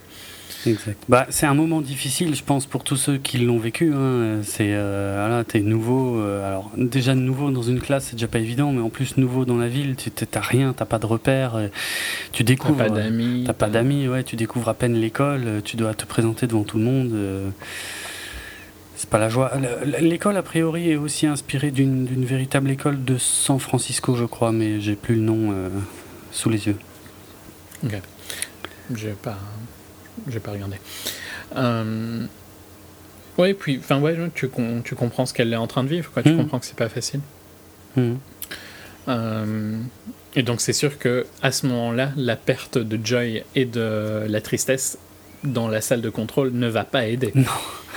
Non, c'est clair, c'est clair. C'est la, c'est ouais, c'est la, la, joie qui essaye à tout prix d'arrêter un souvenir euh, autrefois positif mais devenu euh, triste et qui va partir euh, avec la tristesse dans le dans l'aspirateur, je sais pas comment dire, qui vont l'emmener dans une zone où les emmener dans une zone où bah, elles sont pas censées être. Donc du hmm. coup, il y a dans la zone de mémoire à long terme. Oui, oui, c'est vrai. Et, voilà, du coup, il ne reste que le dégoût, la peur et, et c'est qui la colère. Et la colère euh, au contrôle, dans la salle de contrôle, ce qui effectivement n'est euh, pas forcément. qui va donner lieu à des trucs assez. Ouais, ouais. Il y a euh, d'ailleurs le, soir quand elle rentre de l'école, tu sais, où, où, elle veut pas trop mhm. raconter son. C'est ce D'accord. C'est ce que j'allais j'allais venir, mais c'est sûr que c'est. Je trouve que là c'est une. Euh, elle a une réaction qui est très très ado, qui montre vraiment une évolution de qu'on a tous, quoi, tu vois, qui quand et, et qui, qui paraît tellement logique, je trouve, dans parce que, donc, en gros, les, les, trois émotions qui restent essayent de faire Joy, quoi. Essayent de copier Joy au mieux qu'ils peuvent. Mm. Et qu'est-ce que ça donne? Ben, Ça donne de l'arrogance. Et tu trouves pas que c'est ultra juste euh, à ce moment-là? Ouais, ouais, ouais, c'est bien, bien pensé, ouais. Ça fonctionne. Ouais. Euh, au même moment, il y a les scènes où on voit les, les émotions dans les têtes des parents ouais. aussi. Et ça, ça c'est assez génial, euh, pour être franc. Parce que la mère qui se pose beaucoup de questions, le père qui... Qui est donc, elle, dirigée par la tristesse. Hein. oui, c'est vrai. c'est vrai, exact. Au contraire de Joy. Parce que c'est pas mal, puisque ça montre qu'au final, euh, je trouve ça plus important que ça n'en paraît, dans le sens où, euh, vu qu'on nous a mis que Joy était le personnage central, tu pourrais penser que chaque personne, tu vois, est contrôlée par le même système, globalement. Et on voit, là, on découvre que ben non, c'est pas le cas, quoi. Tu peux être un humain qui fonctionne et être contrôlé par autre chose que, hmm. que la joie. Hmm. Exact. Le père, il est contrôlé par la colère. Ouais, ouais. Mais bon, il y a, y a, des trucs fandards aussi, parce que du côté du père, euh, je crois que c'est là hein, qu'on le voit en fait. Oui, il regarde un match de, de foot qui apparemment, euh, mais je me rappelle plus maintenant. Euh, je me rappelle plus en fait de, de ce que c'était dans la VO. Je crois que c'est du hockey. En fait, aux États-Unis c'est du hockey, en Europe c'est du foot. C'est pas de la NFL Semble pas. Aux États-Unis? Non, je crois pas. Je croyais que c'était de la NFL aux US et du, du soccer ou du foot. Non, je suis quasiment sûr euh, de l'avoir lu comme ça. C'est du, c'est du hockey sur glace. Euh. C'est pas le même sport dans tous les non, cas. Non, voilà, c'est pas du tout le même sport. Et pour le continent européen, ils ont adapté, ils ont mis du foot, euh, enfin du foot de chez nous, quoi. Et puis ouais, voilà, il y a le moment où il se rend compte que merde, elle est en train de me parler, j'ai pas du tout écouté. J'aime bien le petit coup de stress. Ouais, ouais. J'ai chaque fois bien aimé en fait quand on va dans la tête de quelqu'un d'autre. Oui, oui. J'ai trouvé que c'était toujours très marrant. C'est délire, c'est clair. Euh... Et du côté de la mer, j'aime bien aussi le, fantasme récurrent avec le pilote ah, d'hélicoptère qui est tellement cliché. Tu vois. qui est donc joué par la personne que tu n'aimais pas. Oui, dans la VF, c'est oui, c'est lui. Bref. Mais tu vois, je crois pas l'avoir reconnu. Euh... il a deux lignes en même temps hein, qui doivent être ultra clichés volontairement. Oui, en plus, avec un gros accent euh, sud-américain et tout, mais. Mais pourquoi. Euh, ouais, enfin bref. pourquoi il fait cette voix pour Anakin? C'est horrible. bref. Euh, non, mais c'est. Ouais, j'aime bien le, le, de voir les émotions des autres en plus de, de celle de, mm. de, de Riley. Euh, et puis donc, euh, bon, c'est le premier énervement qui... On voit une des, des îles de personnalité commencer à... À s'effondrer. À bouger un peu. je pense pas qu'elle s'effondre directement. Il me semble qu'elle... Euh, elle, se, elle, elle, bouge un peu, mais elle reste en vie. Hmm. Puis donc elle va dans sa, dans sa chambre. et le père essaye de venir. Et là, il y, a, déjà un premier moment émotionnel, je trouve, où il essaye de, de, déconner avec elle, quoi. Et ça, ben ça, ça, ça, touche aussi son, son île de personnalité de la déconne, quoi. Bon, il n'a pas un timing parfait, hein, le père, dans son truc, parce qu'il lui laisse pas beaucoup de temps, je trouve, avant de venir l'emmerder, tu trouves pas? L'emmerder Il vient pas pour l'emmerder, hein. il vient... Enfin bon, il vient prendre de ses nouvelles, essayer de voir ce qui se passe, mais c'est plutôt bien ce qu'il fait, mais euh, effectivement, vu qu'il y a. Il essaye, quoi. Ouais, il essaye, mais euh, la joie n'est plus là, donc ça ne peut pas marcher, quoi qu'il arrive, quoi. Non. Et, et, je trouve que le. Qui est aussi quelque chose de. qui se passe à l'adolescence, hein, de perdre ce côté. Euh, un peu. Ben, ouais, je trouve que déconne, c'est pas, c'est pas top, tu vois, comme. Euh... Ouais, je sais plus comment c'est dit. C'est le, c'est le côté un peu débile, enfin, euh, le. Ouais. Je sais plus. Un peu ça, quoi. Hmm. Euh... Ouais. Je trouve que les mots français sont plus insultants que les. Ouais. Je m'en souviens. Bon, donc, c'est je peux pas t'aider. Je suis désolé. Mais tu vois, c'est bouffon, idiot et tout ça, mais quand tu dis goofball, c'est pas spécialement que ça, ça que tu sous-entends. quoi. Euh, mais bon, dans tous les cas, c'est pas important. C'est un trait de personnalité qui, en général, part à l'adolescence parce que tu veux plus, euh, tu veux plus être comme ça. Tu veux plus te moquer. Tu veux plus. L'avis des autres est tellement plus important quand tu deviens ado. Oui, oui, tu veux plus qu'on prenne pour un gamin. Euh, ouais. Mm. Et c'est une émotion qui est quand même très. Une personnalité qui est très liée à l'enfance. On verra ça plus tard avec Bing Bang, il y a aussi quelque chose de très lié à l'enfance mm. que, que tu perds en grandissant. Quoi. Ouais. Et, ouais, c'est important comme moment aussi, hein, ce moment-là.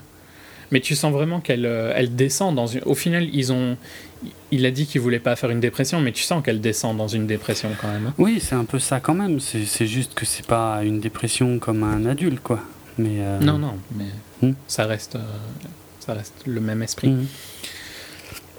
Hmm. À partir de là, je crois qu'on se concentre plus sur joie et tristesse, donc qui sont paumés dans, dans le, ouais, dans le truc des. Mémoire à long terme. De la, voilà, la mémoire à long terme, ouais. Euh, joie qui doit en plus euh, en permanence conserver euh, cinq souvenirs clés et joyeux qu'elle va devoir se trimballer pendant tout le film et franchement je me demandais si elle, si elle y arriverait parce qu'elle galère quand même avec ces trucs hein. Et puis en plus avec Sadness qui oui qui est pas du qui veut pas voilà, qui veut pas ouais. C'est ça. Du coup elle est... qui s'arrête et qui dit oh je vais faire une petite pause. Ouais, elle est obligée de la traîner. 5 minutes, 10 minutes? Non, non, euh, 10 heures. et, mais, et tu sens, c'est là où je trouve que la VF est, le plus faible, c'est vraiment dans le perso de, de Leslie, peut-être encore plus que celui de, de, la tristesse, dans le sens où elle elle l'abandonne jamais, tu vois, mm. dans le perso de Joy, mais Leslie. Quoi. Ouais. Euh, elle l'abandonne jamais, et pour moi, ça, dans la VF, c'est c'est pas aussi, euh, aussi bien géré, tu vois. Toi, vu que tu l'as vu que en VF, ça doit moins te choquer. Hein, ouais, moi je trouve que ça fonctionne bien. Ouais, ouais. Elle a la patate, elle a. Ouais, ouais, sans problème. Mais tu l'imagines avec, euh, avec la voix d'Amy, que tu connais super bien et que tu le connais dans un, ce même style de rôle. Ah, ça doit être génial. Mm. Mm, mm. Mais j'aime bien le côté vraiment, tu vois, où euh, la tristesse est la solution pour sortir de là, pour essayer de, rejoindre la salle de contrôle, ce qui est super important. on n'en est pas encore là. mais... bah, c'est déjà là qu'ils veulent essayer de rejoindre la salle de contrôle. Oui, ça c'est le but ultime. Parce qu'elle l'a gardé, les, les, les, mémoires clés, hein, là, dans sa... Elle a les cinq mémoires clés. Bien sûr, bien sûr. Oui, c'est le but ultime, c'est de voilà d'essayer de, retourner là-bas, parce qu'il y, y a, déjà deux îles qui se sont cassées la gueule. Euh, il y a la rencontre avec Bing Bong, Mhm.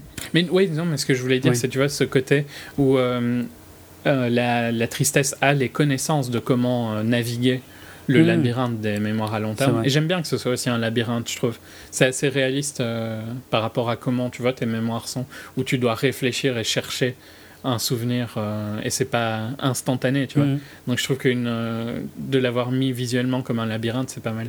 Puis en plus, c'est très ça rend super bien avec le code couleur qu'ils ont, euh, qu'ils ont mis en place. Ouais, ouais. Mais donc j'aime bien que le côté qu'elle connaît comment y arriver, tu vois, mais qu'elle elle, euh, elle veut pas, quoi, tu vois, elle est fainéante, tout ça, c'est... J'ai bien aimé aussi l'idée de, de, ceux qui font le, le, nettoyage, le ménage. Tu sais, ils passent avec l'aspirateur et ils virent les souvenirs qui servent plus à rien, ce qui, euh, ce qui affole complètement euh, la joie. Ouais, euh, mais bon, encore une fois, qui est très réaliste. Hein. Ouais, ouais t'oublies des trucs. Et je dirais aussi la running joke avec la pub foireuse qui revient dans ta tête tout le temps. Euh, donc je sais plus c'est quelle, c'est quoi euh. la chanson de la pub, mais ils, remettent tout le temps. Ah euh, oui, c'est vrai. Ils disent qu'ils envoient une, une mémoire au control room juste pour faire chier, et c'est tellement vrai aussi dans la vie, tu vois. T'as une chanson qui veut plus sortir puis qui revient que tu sais pas d'où elle mm, sort. Mm. exact. Euh, je crois que c'est pour un chewing-gum, non? C'est un chewing-gum. C'est un jingle pour un chewing-gum. Ou un dentifrice, un truc comme ça, ouais, je sais plus. Hmm. Ouais, ça, ça c'est un running gag qui est assez cool, ouais, exact. Je l'avais, je l'avais oublié. Euh, bah un autre élément super important donc qui a été a priori oublié par Riley donc c'est Bing Bong. Mm. Donc quelle rencontre et euh, malgré les connaissances de, de, tristesse donc qui a lu les bouquins, euh, bah, le but a priori ce serait d'attraper le, le, train des pensées. Et ça c'est marrant parce qui passe dans la control room. Quoi. Voilà, qui, qui, qui retourne ouais, près de la près de la control room. Je suis pas sûr que l'expression du le train de la pensée existe vraiment en français. Alors que je l'avais déjà entendu en anglais, quoi. The Train of Thoughts, euh, c'est oui, c'est assez connu. Donc peut-être que la référence marche un poil moins bien euh, dans la VF, mais l'idée euh, de matérialiser ça sous forme de train, c'est ouais, c'est classe, quoi. C'est génial. Et donc pour atteindre la gare du train des pensées, ben, Bing Bong lui connaît un, super raccourci, pas du tout dangereux. C'est le, le, fil des idées apparemment, la traduction française correcte. Ah oui, c'est vrai, c'est vrai qu'on dirait le fil des idées, oui, exact. Fil des pensées, fil de la ah pensée. Mais ouais, bon, évidemment, alors tu peux plus le mettre sous forme de bah train. non, voilà. Euh, donc pour le film en VF, ils ont gardé le train des pensées, mais ouais. Mais j'ai tout de suite compris l'expression euh, anglo-saxonne qui était derrière, mais c'est vrai que ça fonctionne moins bien euh, dans la VF. Et donc ouais, Bing Bang veut, veut traverser cette zone totalement sans danger, qui est la zone abstraite, si ma mémoire est bonne. Oui. Euh, Mais Bing Bang, avant, tu veux pas le décrire parce que c'est quand même vraiment un perso de l'imagination d'un enfant. Exact. Qui a donc un corps en barbe à papa. Avec euh, rose. Hein, mhm. Avec une trompe d'éléphant et une queue. C'est quoi C'est un genre d'écureuil, non bah, En fait, c'est la queue du chat de Cheshire euh, d'Alice au Pays eh des Merveilles. Ouais. Et puis, c'est tellement enfantin, mais tellement raccord avec comment tu, ce que tu fais quand tu es, un enfant. Mmh. Ouais, c'était le personnage imaginaire euh, de Riley euh, avec lequel elle jouait et tout, puis qu'elle a, qu'elle a un peu laissé de côté ouais, depuis, euh, depuis quelques temps. Donc il traîne là, il est complètement taré, mais il pleure des bonbons d'ailleurs. Oui, c'est vrai. Et euh, il est over the top, c'est pour ça que euh, le interprété par Richard Kind, euh, c'est parfait. Qui, parce qu'il te faut quelqu'un qui surjoue un peu pour un perso comme ça qui est. Ah oui. J'ai lu des critiques sur le fait que justement c'était surjoué, mais c'est logique que ce soit surjoué. C'est un personnage imaginaire de l'enfance mm. qui a un corps en barbe à papa. Mm. Et une trompe d'éléphant. Tu vas me dire que c'est pas logique que ce, ce perso-là soit surjoué C'est clair. C'est clair. C'est complètement con comme critique de, critiquer le, son côté euh, surjoué sur, vu, le, vu le perso. Mm. Euh, mais bon, donc tous les trois vont se mettre en route pour essayer de, prendre un raccourci. Ouais, il, donc euh, il connaît un raccourci quoi par la zone abstraite. Ouais, ouais. Qui en plus, il est, il est tellement débile, je me souviens pas exactement du gag, mais que en plus il lit le panneau où il y a marqué danger. Mais il dit, vous inquiétez pas, c'est marqué. Et puis je sais pas, il, il lit complètement un autre truc. Enfin, il l'interprète en tout cas à sa manière. Et puis euh, bon, bah, elles suivent quoi. Et bon, à l'intérieur de la zone abstraite, c'est là, c'est un pur délire de d'animateur hein, pour le coup, euh, mm, mm, clairement. où il perd de 10 dimensions. Enfin, d'abord, c'est abstrait à la, je sais pas. Picasso. Hein. Ouais, ouais, j'hésitais à dire Picasso, mais ouais, ça doit être un peu ça, ouais. Puis après, ils perdent des dimensions au fur et à mesure. À la fin, ils sont quasiment plus qu'en une ou deux dimensions. Enfin, il n'y a, a, plus rien. C'est juste une forme et une couleur, quoi. Et ils s'en sortent in extremis. Ils, in extremis. Mais ils ratent quand même le train. Euh, du coup, ils sont obligés de passer par la. Alors, je sais plus comment ça s'appelle non plus. Euh, Imagination Land, un truc comme ça où il y a, tu sais, euh, le monde de frites, il n'y a que des frites, il y a... Il y a celui en nuage. Il y a les nuages, voilà, il y a tous les... Hum, comment... Euh, ah, tous les trophées aussi que Riley euh, s'imagine peut-être avoir un jour. Il y a les châteaux de cartes, enfin, il y, a, il y, a, plein de petits personnages qui sont en train de ranger ça. Il y a le petit ami imaginaire aussi qui, est, qui a l'air bien con, mais en même temps qui est qui, qui, est raccord. Qui, hein. qui paraîtrait logique pour, tu, euh, pour une ado. Tu te demandes pas pourquoi les jeunes filles aiment bien Twilight, hein, c'est exactement ça. c'est vrai. crois que c'est là aussi qu'on voit un petit carton référence à Nemo. Il y a un petit, une petite boîte, c'est marqué Il y, a pas mal d'easter eggs que j'ai sûrement raté tout oui, plein. Oui, Comme dans j'en, ai, j'en ai lu un peu sur, sur le net, mm, mais mm. ouais, je, ne les ai pas vus en, dans le film, hein, pour être ouais. sincère. Non, moi non plus. Enfin, si, le, juste la boîte Find Me avec Nemo dessus, c'est le seul que j'ai vu, je crois. Il me semble qu'il y en a un euh, sur Vertigo, sur un poster de film. Ah On va dans, dans le Hollywood euh, des rêves. Ah oui, ça c'est génial. Euh, il me semble qu'il y a un film qui, qui a un autre nom, hein, mais qui est le, quasiment une copie de Vertigo. D'accord. Dans les recherches, en fait, ce que j'ai retenu, c'est la salle de classe de Riley, c'est la, la salle A113. Oui, ça, c'est dans tous les ouais, c'est dans tous les Pixar. Si vous tapez euh, Pixar A113, euh, je pense sur YouTube, vous trouverez une vidéo qui vous montrera que en fait ce, ce code apparaît dans absolument tous les films Pixar sans exception. Et l'explication, c'est que hum, en fait, euh, c'est un local. Bah, en fait, c'est une salle aussi dans le justement le California.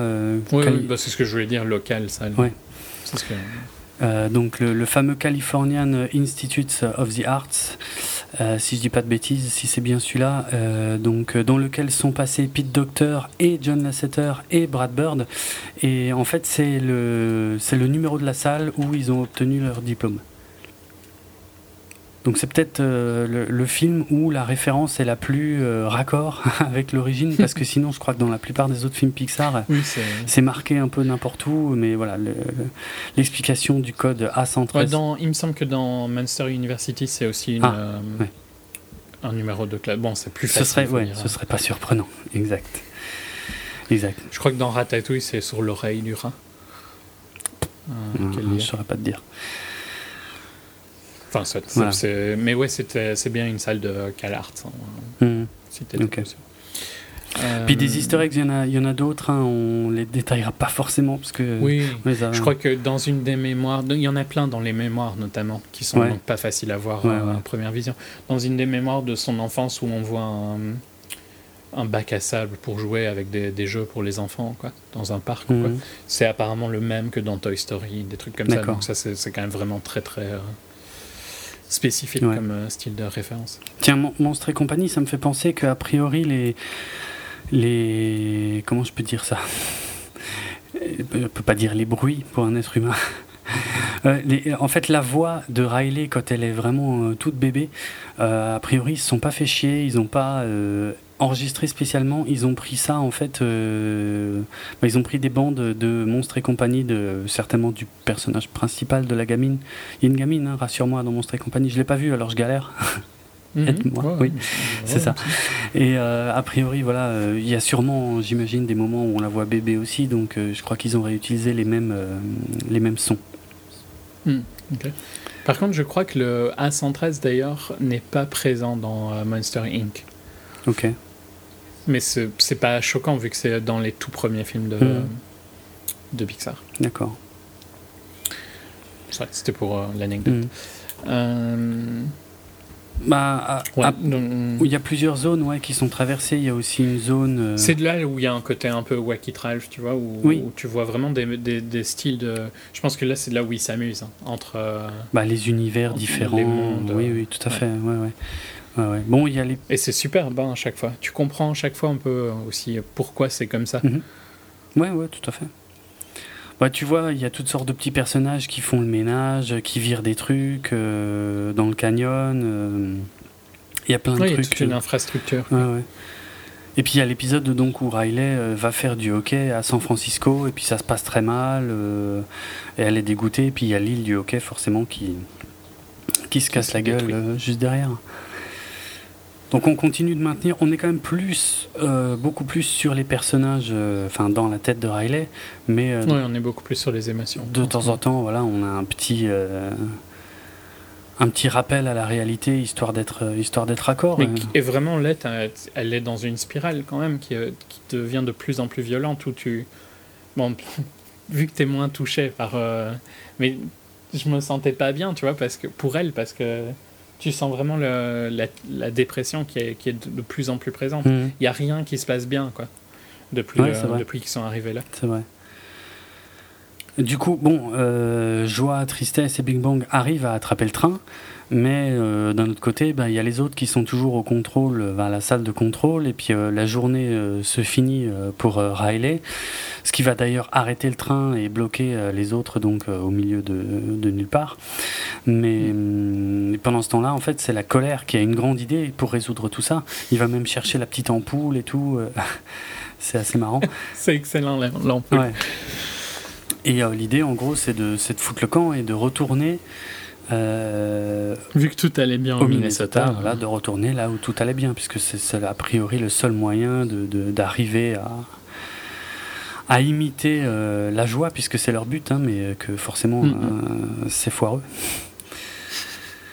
et donc c'est là qu'on passe dans le, alors je sais plus comment ça s'appelle exactement, mais le centre, le studio de production des rêves, un truc comme ça, quoi.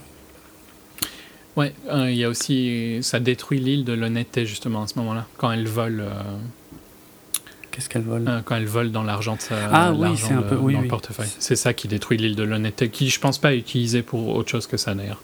Oui, c'est vrai. Bon, la scène est sympa parce que quand la mère se retourne dans un premier temps, tu te dis bah elle va se faire capter, mais en fait elle se fait pas du tout capter. Ouais, pas mal. Ça, ça change de temps en temps un peu de, par rapport aux autres persos, quoi. Mais moi, j'ai vraiment. Ouh, il y a. Euh, attends, non, c'est quand qu'elle parle hein? C'est à la fin, donc. Ouais, ok, non. J'y reviendrai après. Parce que je trouve que dans les autres émotions marrantes que tu vois, c'est quand elle parle à un jeune euh, au hockey.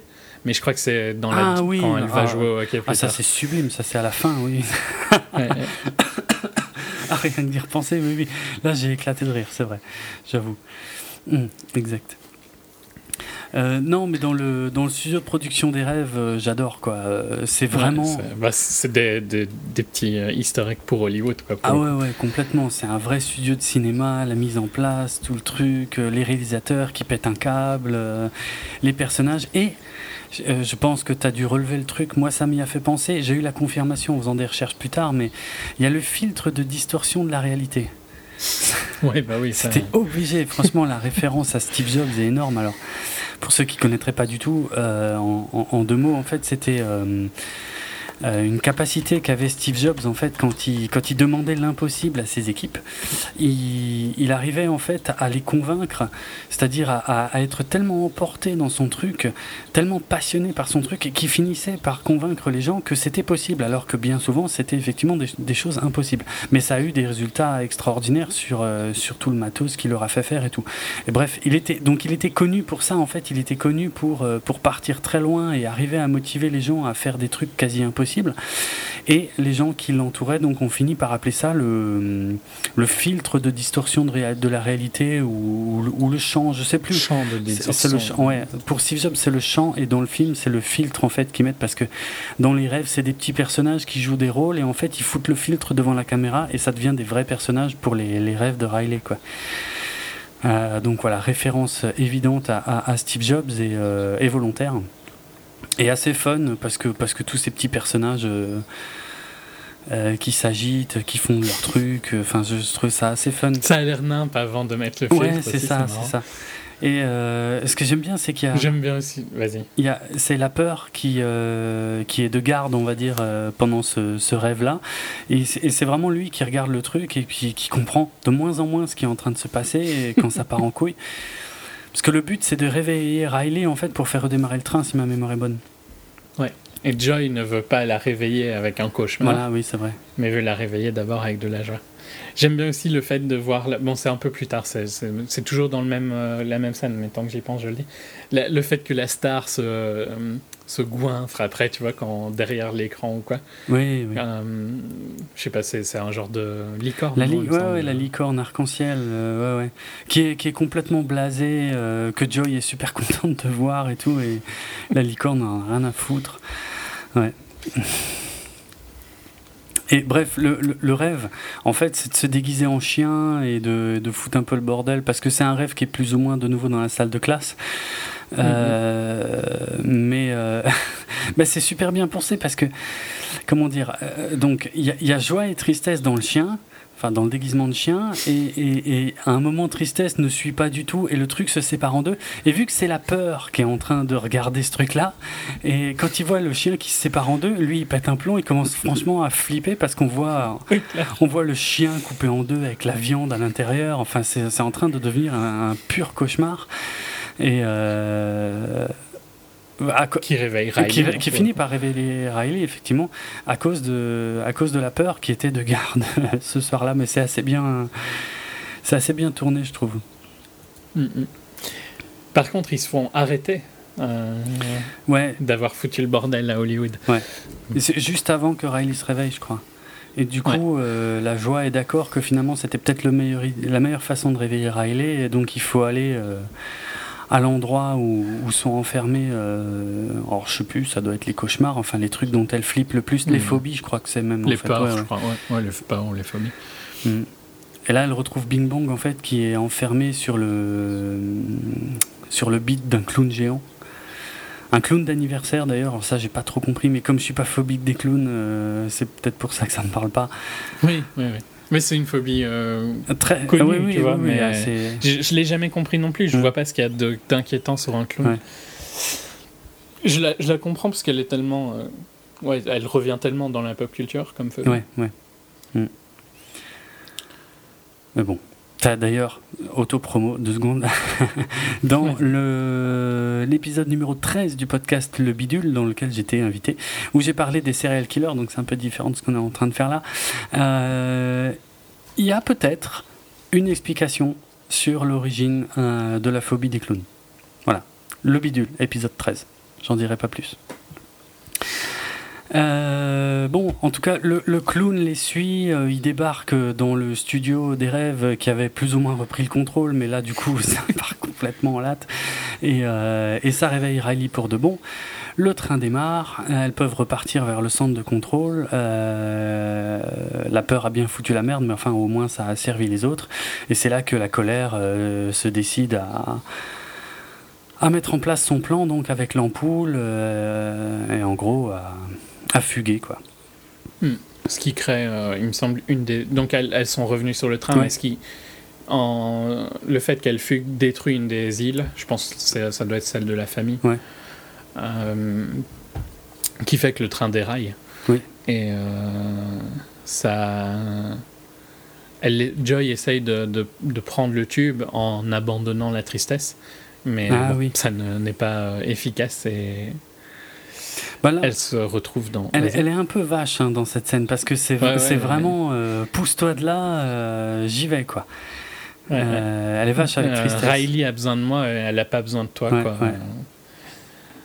Ouais, non, mais, mais, tu, mais encore une fois, j'insiste à mort sur le fait du casting, mais c'est un peu comme ça que Leslie jouerait. Hein.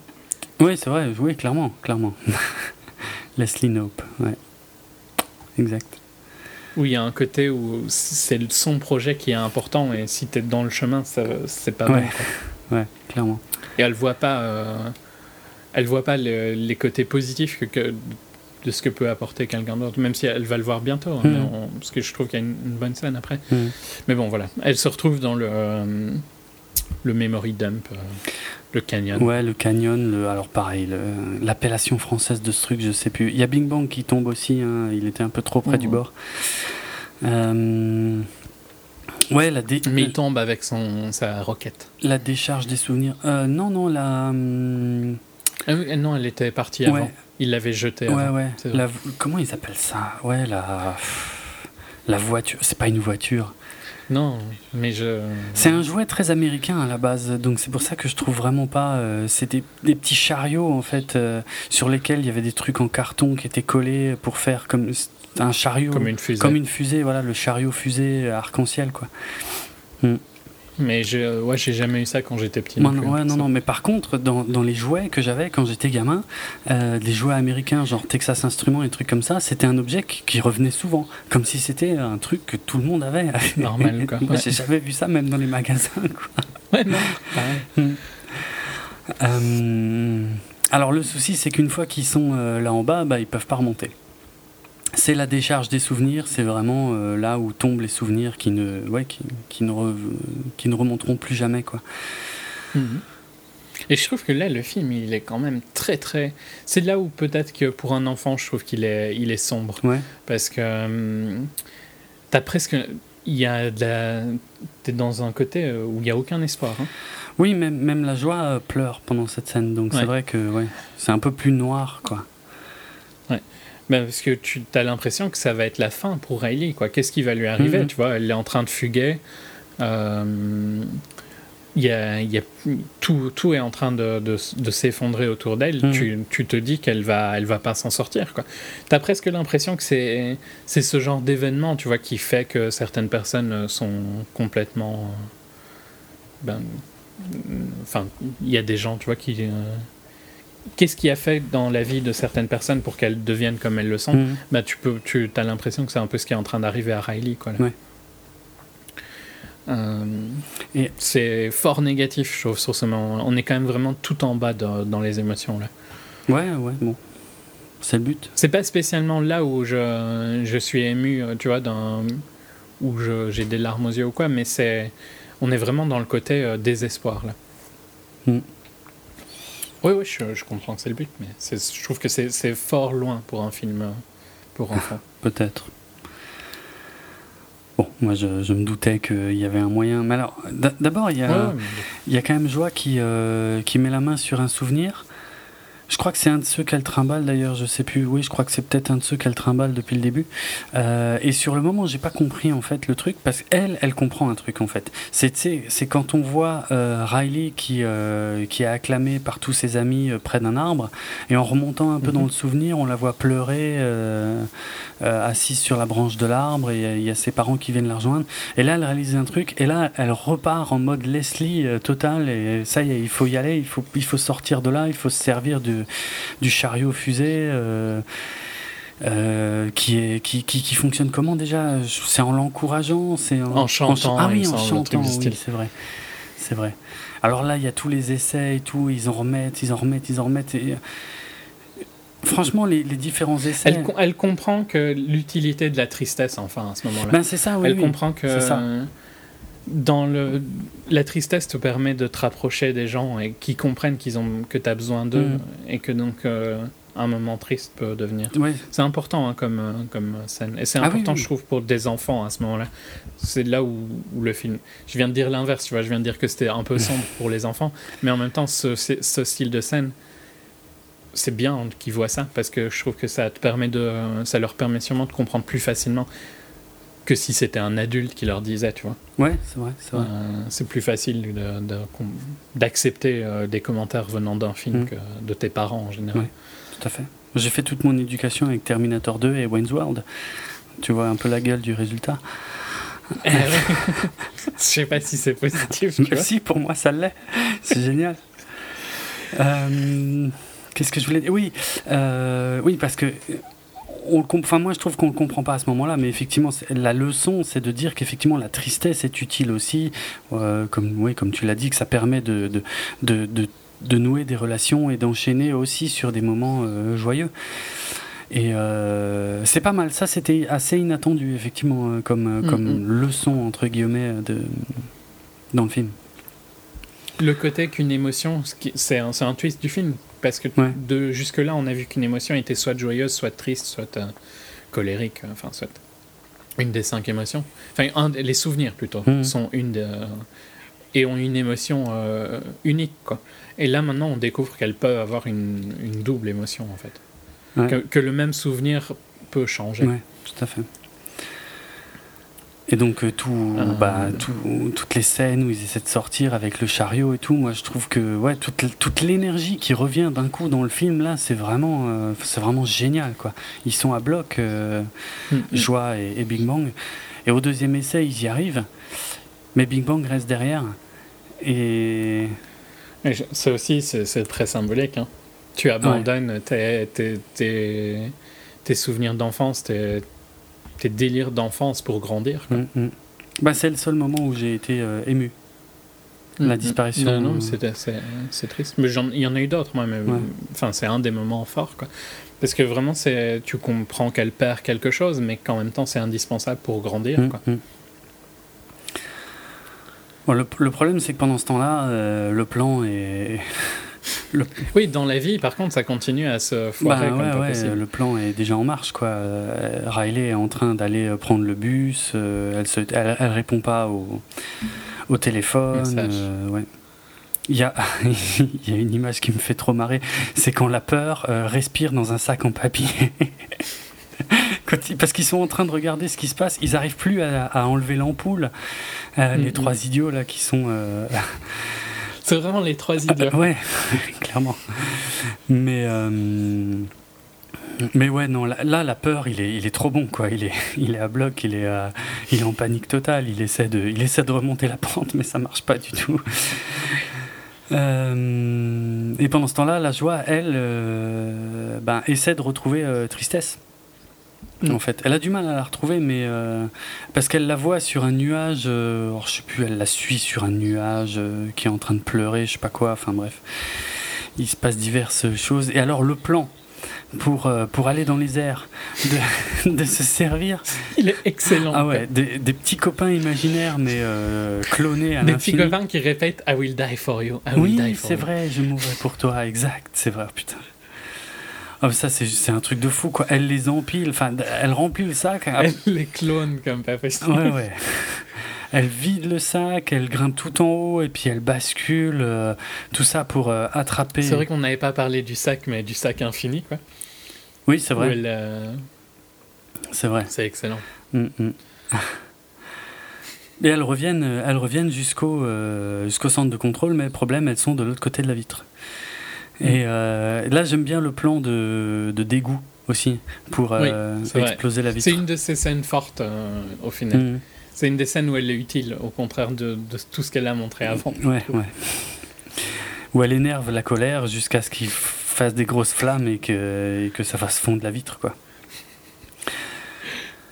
Bon, problème, Riley est dans le bus, euh, tout le monde est de retour au centre de contrôle, il est temps de, il est temps, bah, de reprendre les choses en main. Et là, la grosse surprise, c'est effectivement la joie qui, euh, qui envoie la tristesse euh, et qui lui dit c'est à toi de, de jouer, c'est à toi d'enlever l'ampoule. Les autres n'ont jamais réussi, d'ailleurs.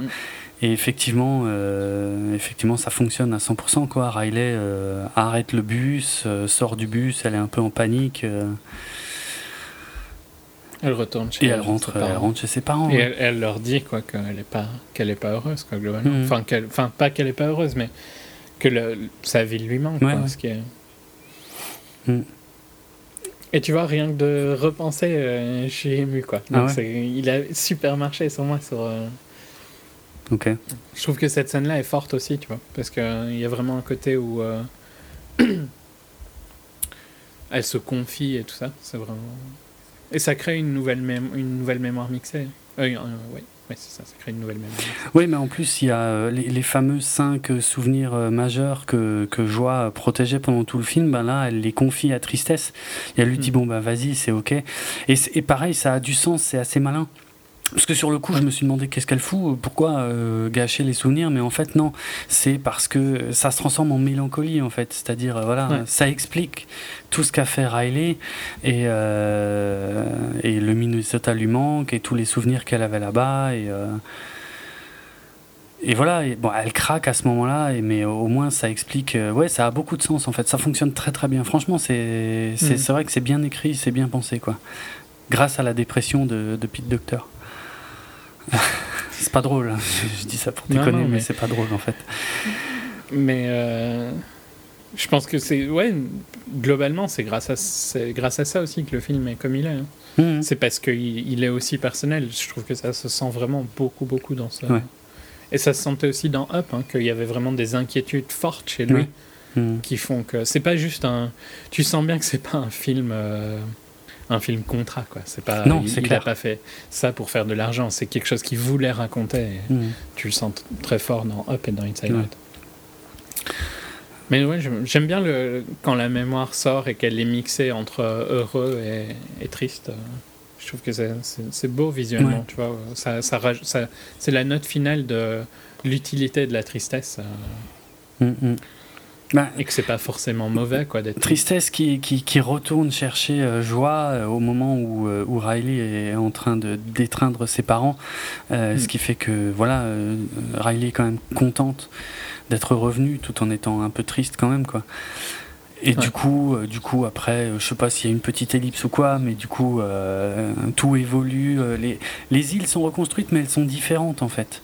Et parce que c'est des combinaisons mm d'émotions quoi maintenant. C'est plus juste une émotion qui domine l'île. Oui. C'est une combinaison des différentes. Plus, c'est plus complexe. Et je pense que c'est un ça symbolise le passage, bon, pas à l'âge adulte encore, mais euh, l'entrée, l'entrée de l'adolescence qui, qui s'avère. Il y a une euh, petite euh, blague avec la puberté. Aussi. Oui, le, bouton puberté où je crois que c'est le dégoût qui demande c'est quoi ça et je sais plus ce qu'ils disent, mais en gros touche pas, enfin pas tout de suite quoi. Mais c'est un gros. Non mais non non mais ils disent aussi un truc du style non mais ça, ça, va être facile. Ah oui, ça doit être ça. oui c'est vrai. Parce qu'ils ont un nouveau un nouveau board dix fois plus grand avec dix fois plus de boutons. Ils se font livrer le, ouais, ouais, la nouvelle table de contrôle euh, qui, qui évolue aussi. Ouais. Ce qui est bien aussi parce que quand elle était toute petite, il y avait un bouton. Ouais, exact. Et puis euh, tu grandis, il y a de plus en plus de choses à mhm. gérer. Alors il paraît que la tête de Mickey cachée euh, est quelque part sur cette table de contrôle. D'ailleurs, il y a trois cercles très proches. voilà, la tête de, mhm. la silhouette de Mickey cachée dans le film, elle est là. Et donc on finit euh. sur euh, un match de hockey. Et c'est, et, c'est là qu'elle croise, euh, qu'elle croise un gars, où je sais plus, elle lui, un ado, ouais, ouais, elle lui ramasse un truc, elle lui tend et. elle lui dit salut, quoi, un truc style, tout, simple. Et lui, dans sa tête, c'est alerte rouge, alerte totale, tout le monde qui crie, qui court partout et en disant fille C'est trop bon. C'est le cas ah c'est, c'est extraordinaire. Ah, c'est magnifique. On a tous vécu ça. Euh, c'est pour ça que je pense que c'était pas con de faire que ce soit une fille. Parce qu'on on, met clairement plus de temps à se développer, hein, globalement. Ah, possible, ouais. on, reste, euh, on reste plus, plus con, quoi. Enfin, plus simple dans nos émotions, je pense, euh, pendant, pendant notre adolescence. Mm. Clair. non, vraiment, super, quoi. Franchement, rien que dans, sur la fin, rien que d'en parler, ça, euh, je sentais ma gorge, donc c'est fou quoi. Bon, pendant le générique de fin, on, rentre dans la tête de plein de gens, il y a enfin, plein de personnages qu'on a parfois croisés pendant le film, d'autres qu'on n'avait jamais vus. Il y a même le, le, chien qui court après la pizza, enfin il y a tout. Euh, ouais, il y a un chat. Oui, il y a un chat aussi. Ouais, il y, a les, il y a les camarades de classe. Il y a... Oui, mais c'est là où il y a Rachida ah, c'est là, d'accord. Euh, où elle joue la, la, la cool girl. Quoi, mm où, c'est clairement un, un, jeu, quoi. Enfin, tu vois, elle essaye, je crois qu'elle répète est-ce qu'ils vont, est qu'ils vont comprendre Est-ce qu'ils vont comprendre C'est marrant. Plein de trucs comme ça. Puis il y a aussi avec les parents euh, la mère qui, qui, qui, met un peu de côté le, pilote d'hélicoptère en se disant qu'au final elle l'a bien choisi. Mm. C'est mignon. Tout est très positif sur la fin. Ouais, forcément. Euh, et la montée est, quand même assez rapide par rapport à où on était 30 minutes plus tôt. Oh, même, pas, même pas, hein, je dirais un quart d'heure. C'est une spirale en descente complète mm. et puis euh, une remontée fulgurante. Ouais. Non, franchement, j'ai adoré euh, Inside Out. Ouais, c'était sympa. Ça va, non T'es un peu plus positif maintenant Oui, en en parlant, mais, parce que, parce que je, voilà, je me force à m'en souvenir aussi, mais honnêtement, euh, si je m'étais pas replongé un peu dedans, je me souvenais de quasi rien, quoi, pour être franc. Non, je pense que c'est l'animation, hein, globalement, qui est pas... Mm ton truc quoi. Bah je, ouais, j'ai, Enfin l'animation 3D euh, à la Pixar. Et pourtant, euh, je suis pas du tout réfractaire à ce type de film. J'étais même très curieux quand j'étais plus jeune, euh, même carrément ado, puisqu'il y y a eu une époque très lointaine où je me levais exprès le dimanche matin pour regarder les démos, les démos techniques dans Micro Kids sur FR3 à l'époque pour ceux qui ont connu. Euh, J'étais fasciné par tout ce qui euh, était euh, images de synthèse, euh, tout ça, animation en général, mais c'est vrai que pour les courts métrages, j'aime beaucoup, mais au cinéma, je sais pas. Je suis pas du tout réfractaire, mais quelque part quand même, ça marche, ça marche un peu moins bien en fait sur moi, tout simplement. Hmm. Dans le DVD, il y aura un cours sur Riley le premier rendez-vous de Riley. Ah ouais Je serais curieux de le voir, ça. ouais, ça peut être fun. Euh, Et on n'a pas du tout parlé du cours dire. avant, je sais pas si tu voulais dire un mot. C'était, c'était très mignon, c'était l'histoire de deux volcans, ça s'appelait Lava, hein, si ma mémoire est bonne. Mhm. Lava. Histoire de deux volcans. Avec Someone to Love. Oui, oui. Ben, pour la VF, ils étaient dans la merde. Euh, parce que toutes les, parce que c'est entièrement chanté si ma mémoire est bonne. Et, et, dans la VF, c'est entièrement. Bah, tu l'as vu en VF aussi euh, pour le mhm. coup. Hein. Et tout est en français, sauf à la fin où ils disent I love you. Euh, bon, ceux qui sont pas du tout anglophones n'ont pas dû comprendre, mais enfin quand même, là, je pense que. Quand même, hein, c'est assez proche. C'est tout mignon. C'est, Ouais, c'était sympa. C'est un peu triste aussi. Hein. C'est un peu, en final, je trouve que ça représente un peu Inside Out parce que c'est bien, c'est bien, c'est bien, ça tombe mm. et puis ça remonte. Euh, hein. Mais ouais, la, la, musique est sympa avec le ukulélé et tout. Oui, j'ai lu des critiques du fait que voilà, une femme volcan apparemment doit être grande, fine et tout ça. Mais c'est un peu des critiques euh, lourdes. Euh, je l'ai trouvé sympa. Euh, la, la, chanson est très sympa, globalement. En anglais, en, en français, c'est moins. ça marche moins bien. Quoi. Ok. Euh, autre chose sur Inside Out? Je ne crois pas. Est-ce que l'on clôture? C'est un épisode record de rapidité. Hein. Quelque part, ouais, c'est vrai, putain, ouais, oui. J'en suis assez surpris, mais oui. Ah tiens, euh, une anecdote. Alors j'en ai plein hein, que j'ai oublié, mais euh, tiens, il y a celle-là effectivement qui me revient en traduction que j'ai sous les yeux juste maintenant. Euh, en fait, chaque émotion, en fait, la forme de chaque personnage émotion est basée sur un, bah, sur une forme justement spécifique. En fait, la joie, c'est une étoile. la tristesse, c'est une. comment on dit ça en français? Une, ah, une goutte, une larme, voilà.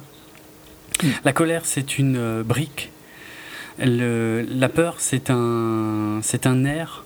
Je sais pas comment dire. Euh, comment tu traduirais euh, raw nerve C'est un, un, nerf, un nerf brut, un nerf à vif, un nerf à vif, ouais, un truc comme ça, je sais pas. Et le dégoût, c'est un brocoli. Voilà. C'est moins visible sur elle, je trouve. Euh, ouais. Oh, Quoique, quand tu le sais, peut-être avec les cheveux. ouais, mais les autres, vraiment instantanément, je le vois, tu hmm. vois. Elle, un peu moins. Mais ouais, mais pareil, je pense que c'est un des persos les moins bien écrits dans le, dans le film. Ouais. Les moins, aussi, les moins utilisés hein, aussi. Hmm. Enfin, donc, euh, ouais, pour juste euh, dire un dernier truc, je trouve vraiment que Pixar, avec. Euh, ils arrivent à, apporter, à, aborder des sujets qu'aucun autre studio arrive à faire. Parce que visuellement, maintenant, je dis. Pixar a pendant longtemps été largement au-dessus visuellement hmm. parlant. Et euh, DreamWorks pouvait rien faire pendant, pendant longtemps. Mais maintenant, un truc comme Lego, c'est sublime. Euh, oui. Ou Wreck Ralph, c'était très beau visuellement aussi. Mm. Euh, donc c'est vraiment juste sur l'histoire au final que je trouve que Pixar arrive toujours à être juste un peu au-dessus. Il y a quand même eu un challenge technique assez particulier. Euh, en fait, d'une part, le fait que, les cinq émotions là n'ont pas juste une peau euh, lisse. En fait, c'est ils sont faits de, petites, euh, de toutes petites particules d'énergie en fait qui, bougent les unes par rapport aux autres et apparemment à animer. Enfin, ça a été un peu un, vrai challenge technique quoi. Mais Pete Docter y tenait. Et il y, avait aussi le fait que que la joie soit un petit peu lumineuse. Comme si elle, euh, ouais, elle, Voilà, elle a un petit halo de lumière autour d'elle. Et euh, à la base, euh, c'était un truc que, que Pete Docter avait prévu en fait comme effet uniquement pour la joie. Et, et ça a été apparemment très très très compliqué à mettre en place. Et à tel point qu'ils ont failli laisser tomber, mais ça, comme dit, je, je comprends pas trop. Enfin, j'ai pas les détails techniques de ça. Et quand ils ont montré le résultat en fait à, à John Lasseter, euh, là, leur a dit euh, Ah, mais c'est génial, faut le faire pour tous. et là, ils sont devenus fous. Et apparemment, c'est un des trucs qui a fait exploser le budget du film. Juste ça. Hein. Hmm. Euh, et bon, pour, pourtant, c'est beaucoup moins visible sur les autres, mais ils ont tous aussi apparemment ce petit truc. Oui, mais elle, elle a vraiment. Oui, elle, marqué, elle, elle, rayonne, ouais, clairement. Clairement, les autres, c'est plus dans la texture, en fait, je pense. C'est un peu plus noyé dans la texture, quoi. Voilà. Mais, mais je disais pas que visuellement c'était mal. Hein, tu vois, c'est juste qu'il y a moins un, gouffre entre eux et les mhm. autres. Donc je trouve juste qu'il n'y a, y a aucun studio d'animation qui gère aussi bien la mélancolie. Parce que plus que la tristesse, c'est vraiment la mélancolie dans les films Pixar que je recherche en fait. Ouais, ok. Je trouve que c'est présent dans. Ben, tu les peut-être moins dans Incredibles, mais même dans Toy Story, hein, c'est quand même un élément très fort de Toy Story. Mm. T'as pas vu, mais. Non. Ah, t'étais obligé de le dire. De croire sur parole. mais tu l'as dit tout à l'heure. Non, je l'ai pas dit. Je me suis bien gardé ah. de dire que j'avais vu aucun Toy Story. La honte. Bref, tant pis pour moi. Souhaite. Promo? Euh, Oui, je t'en prie.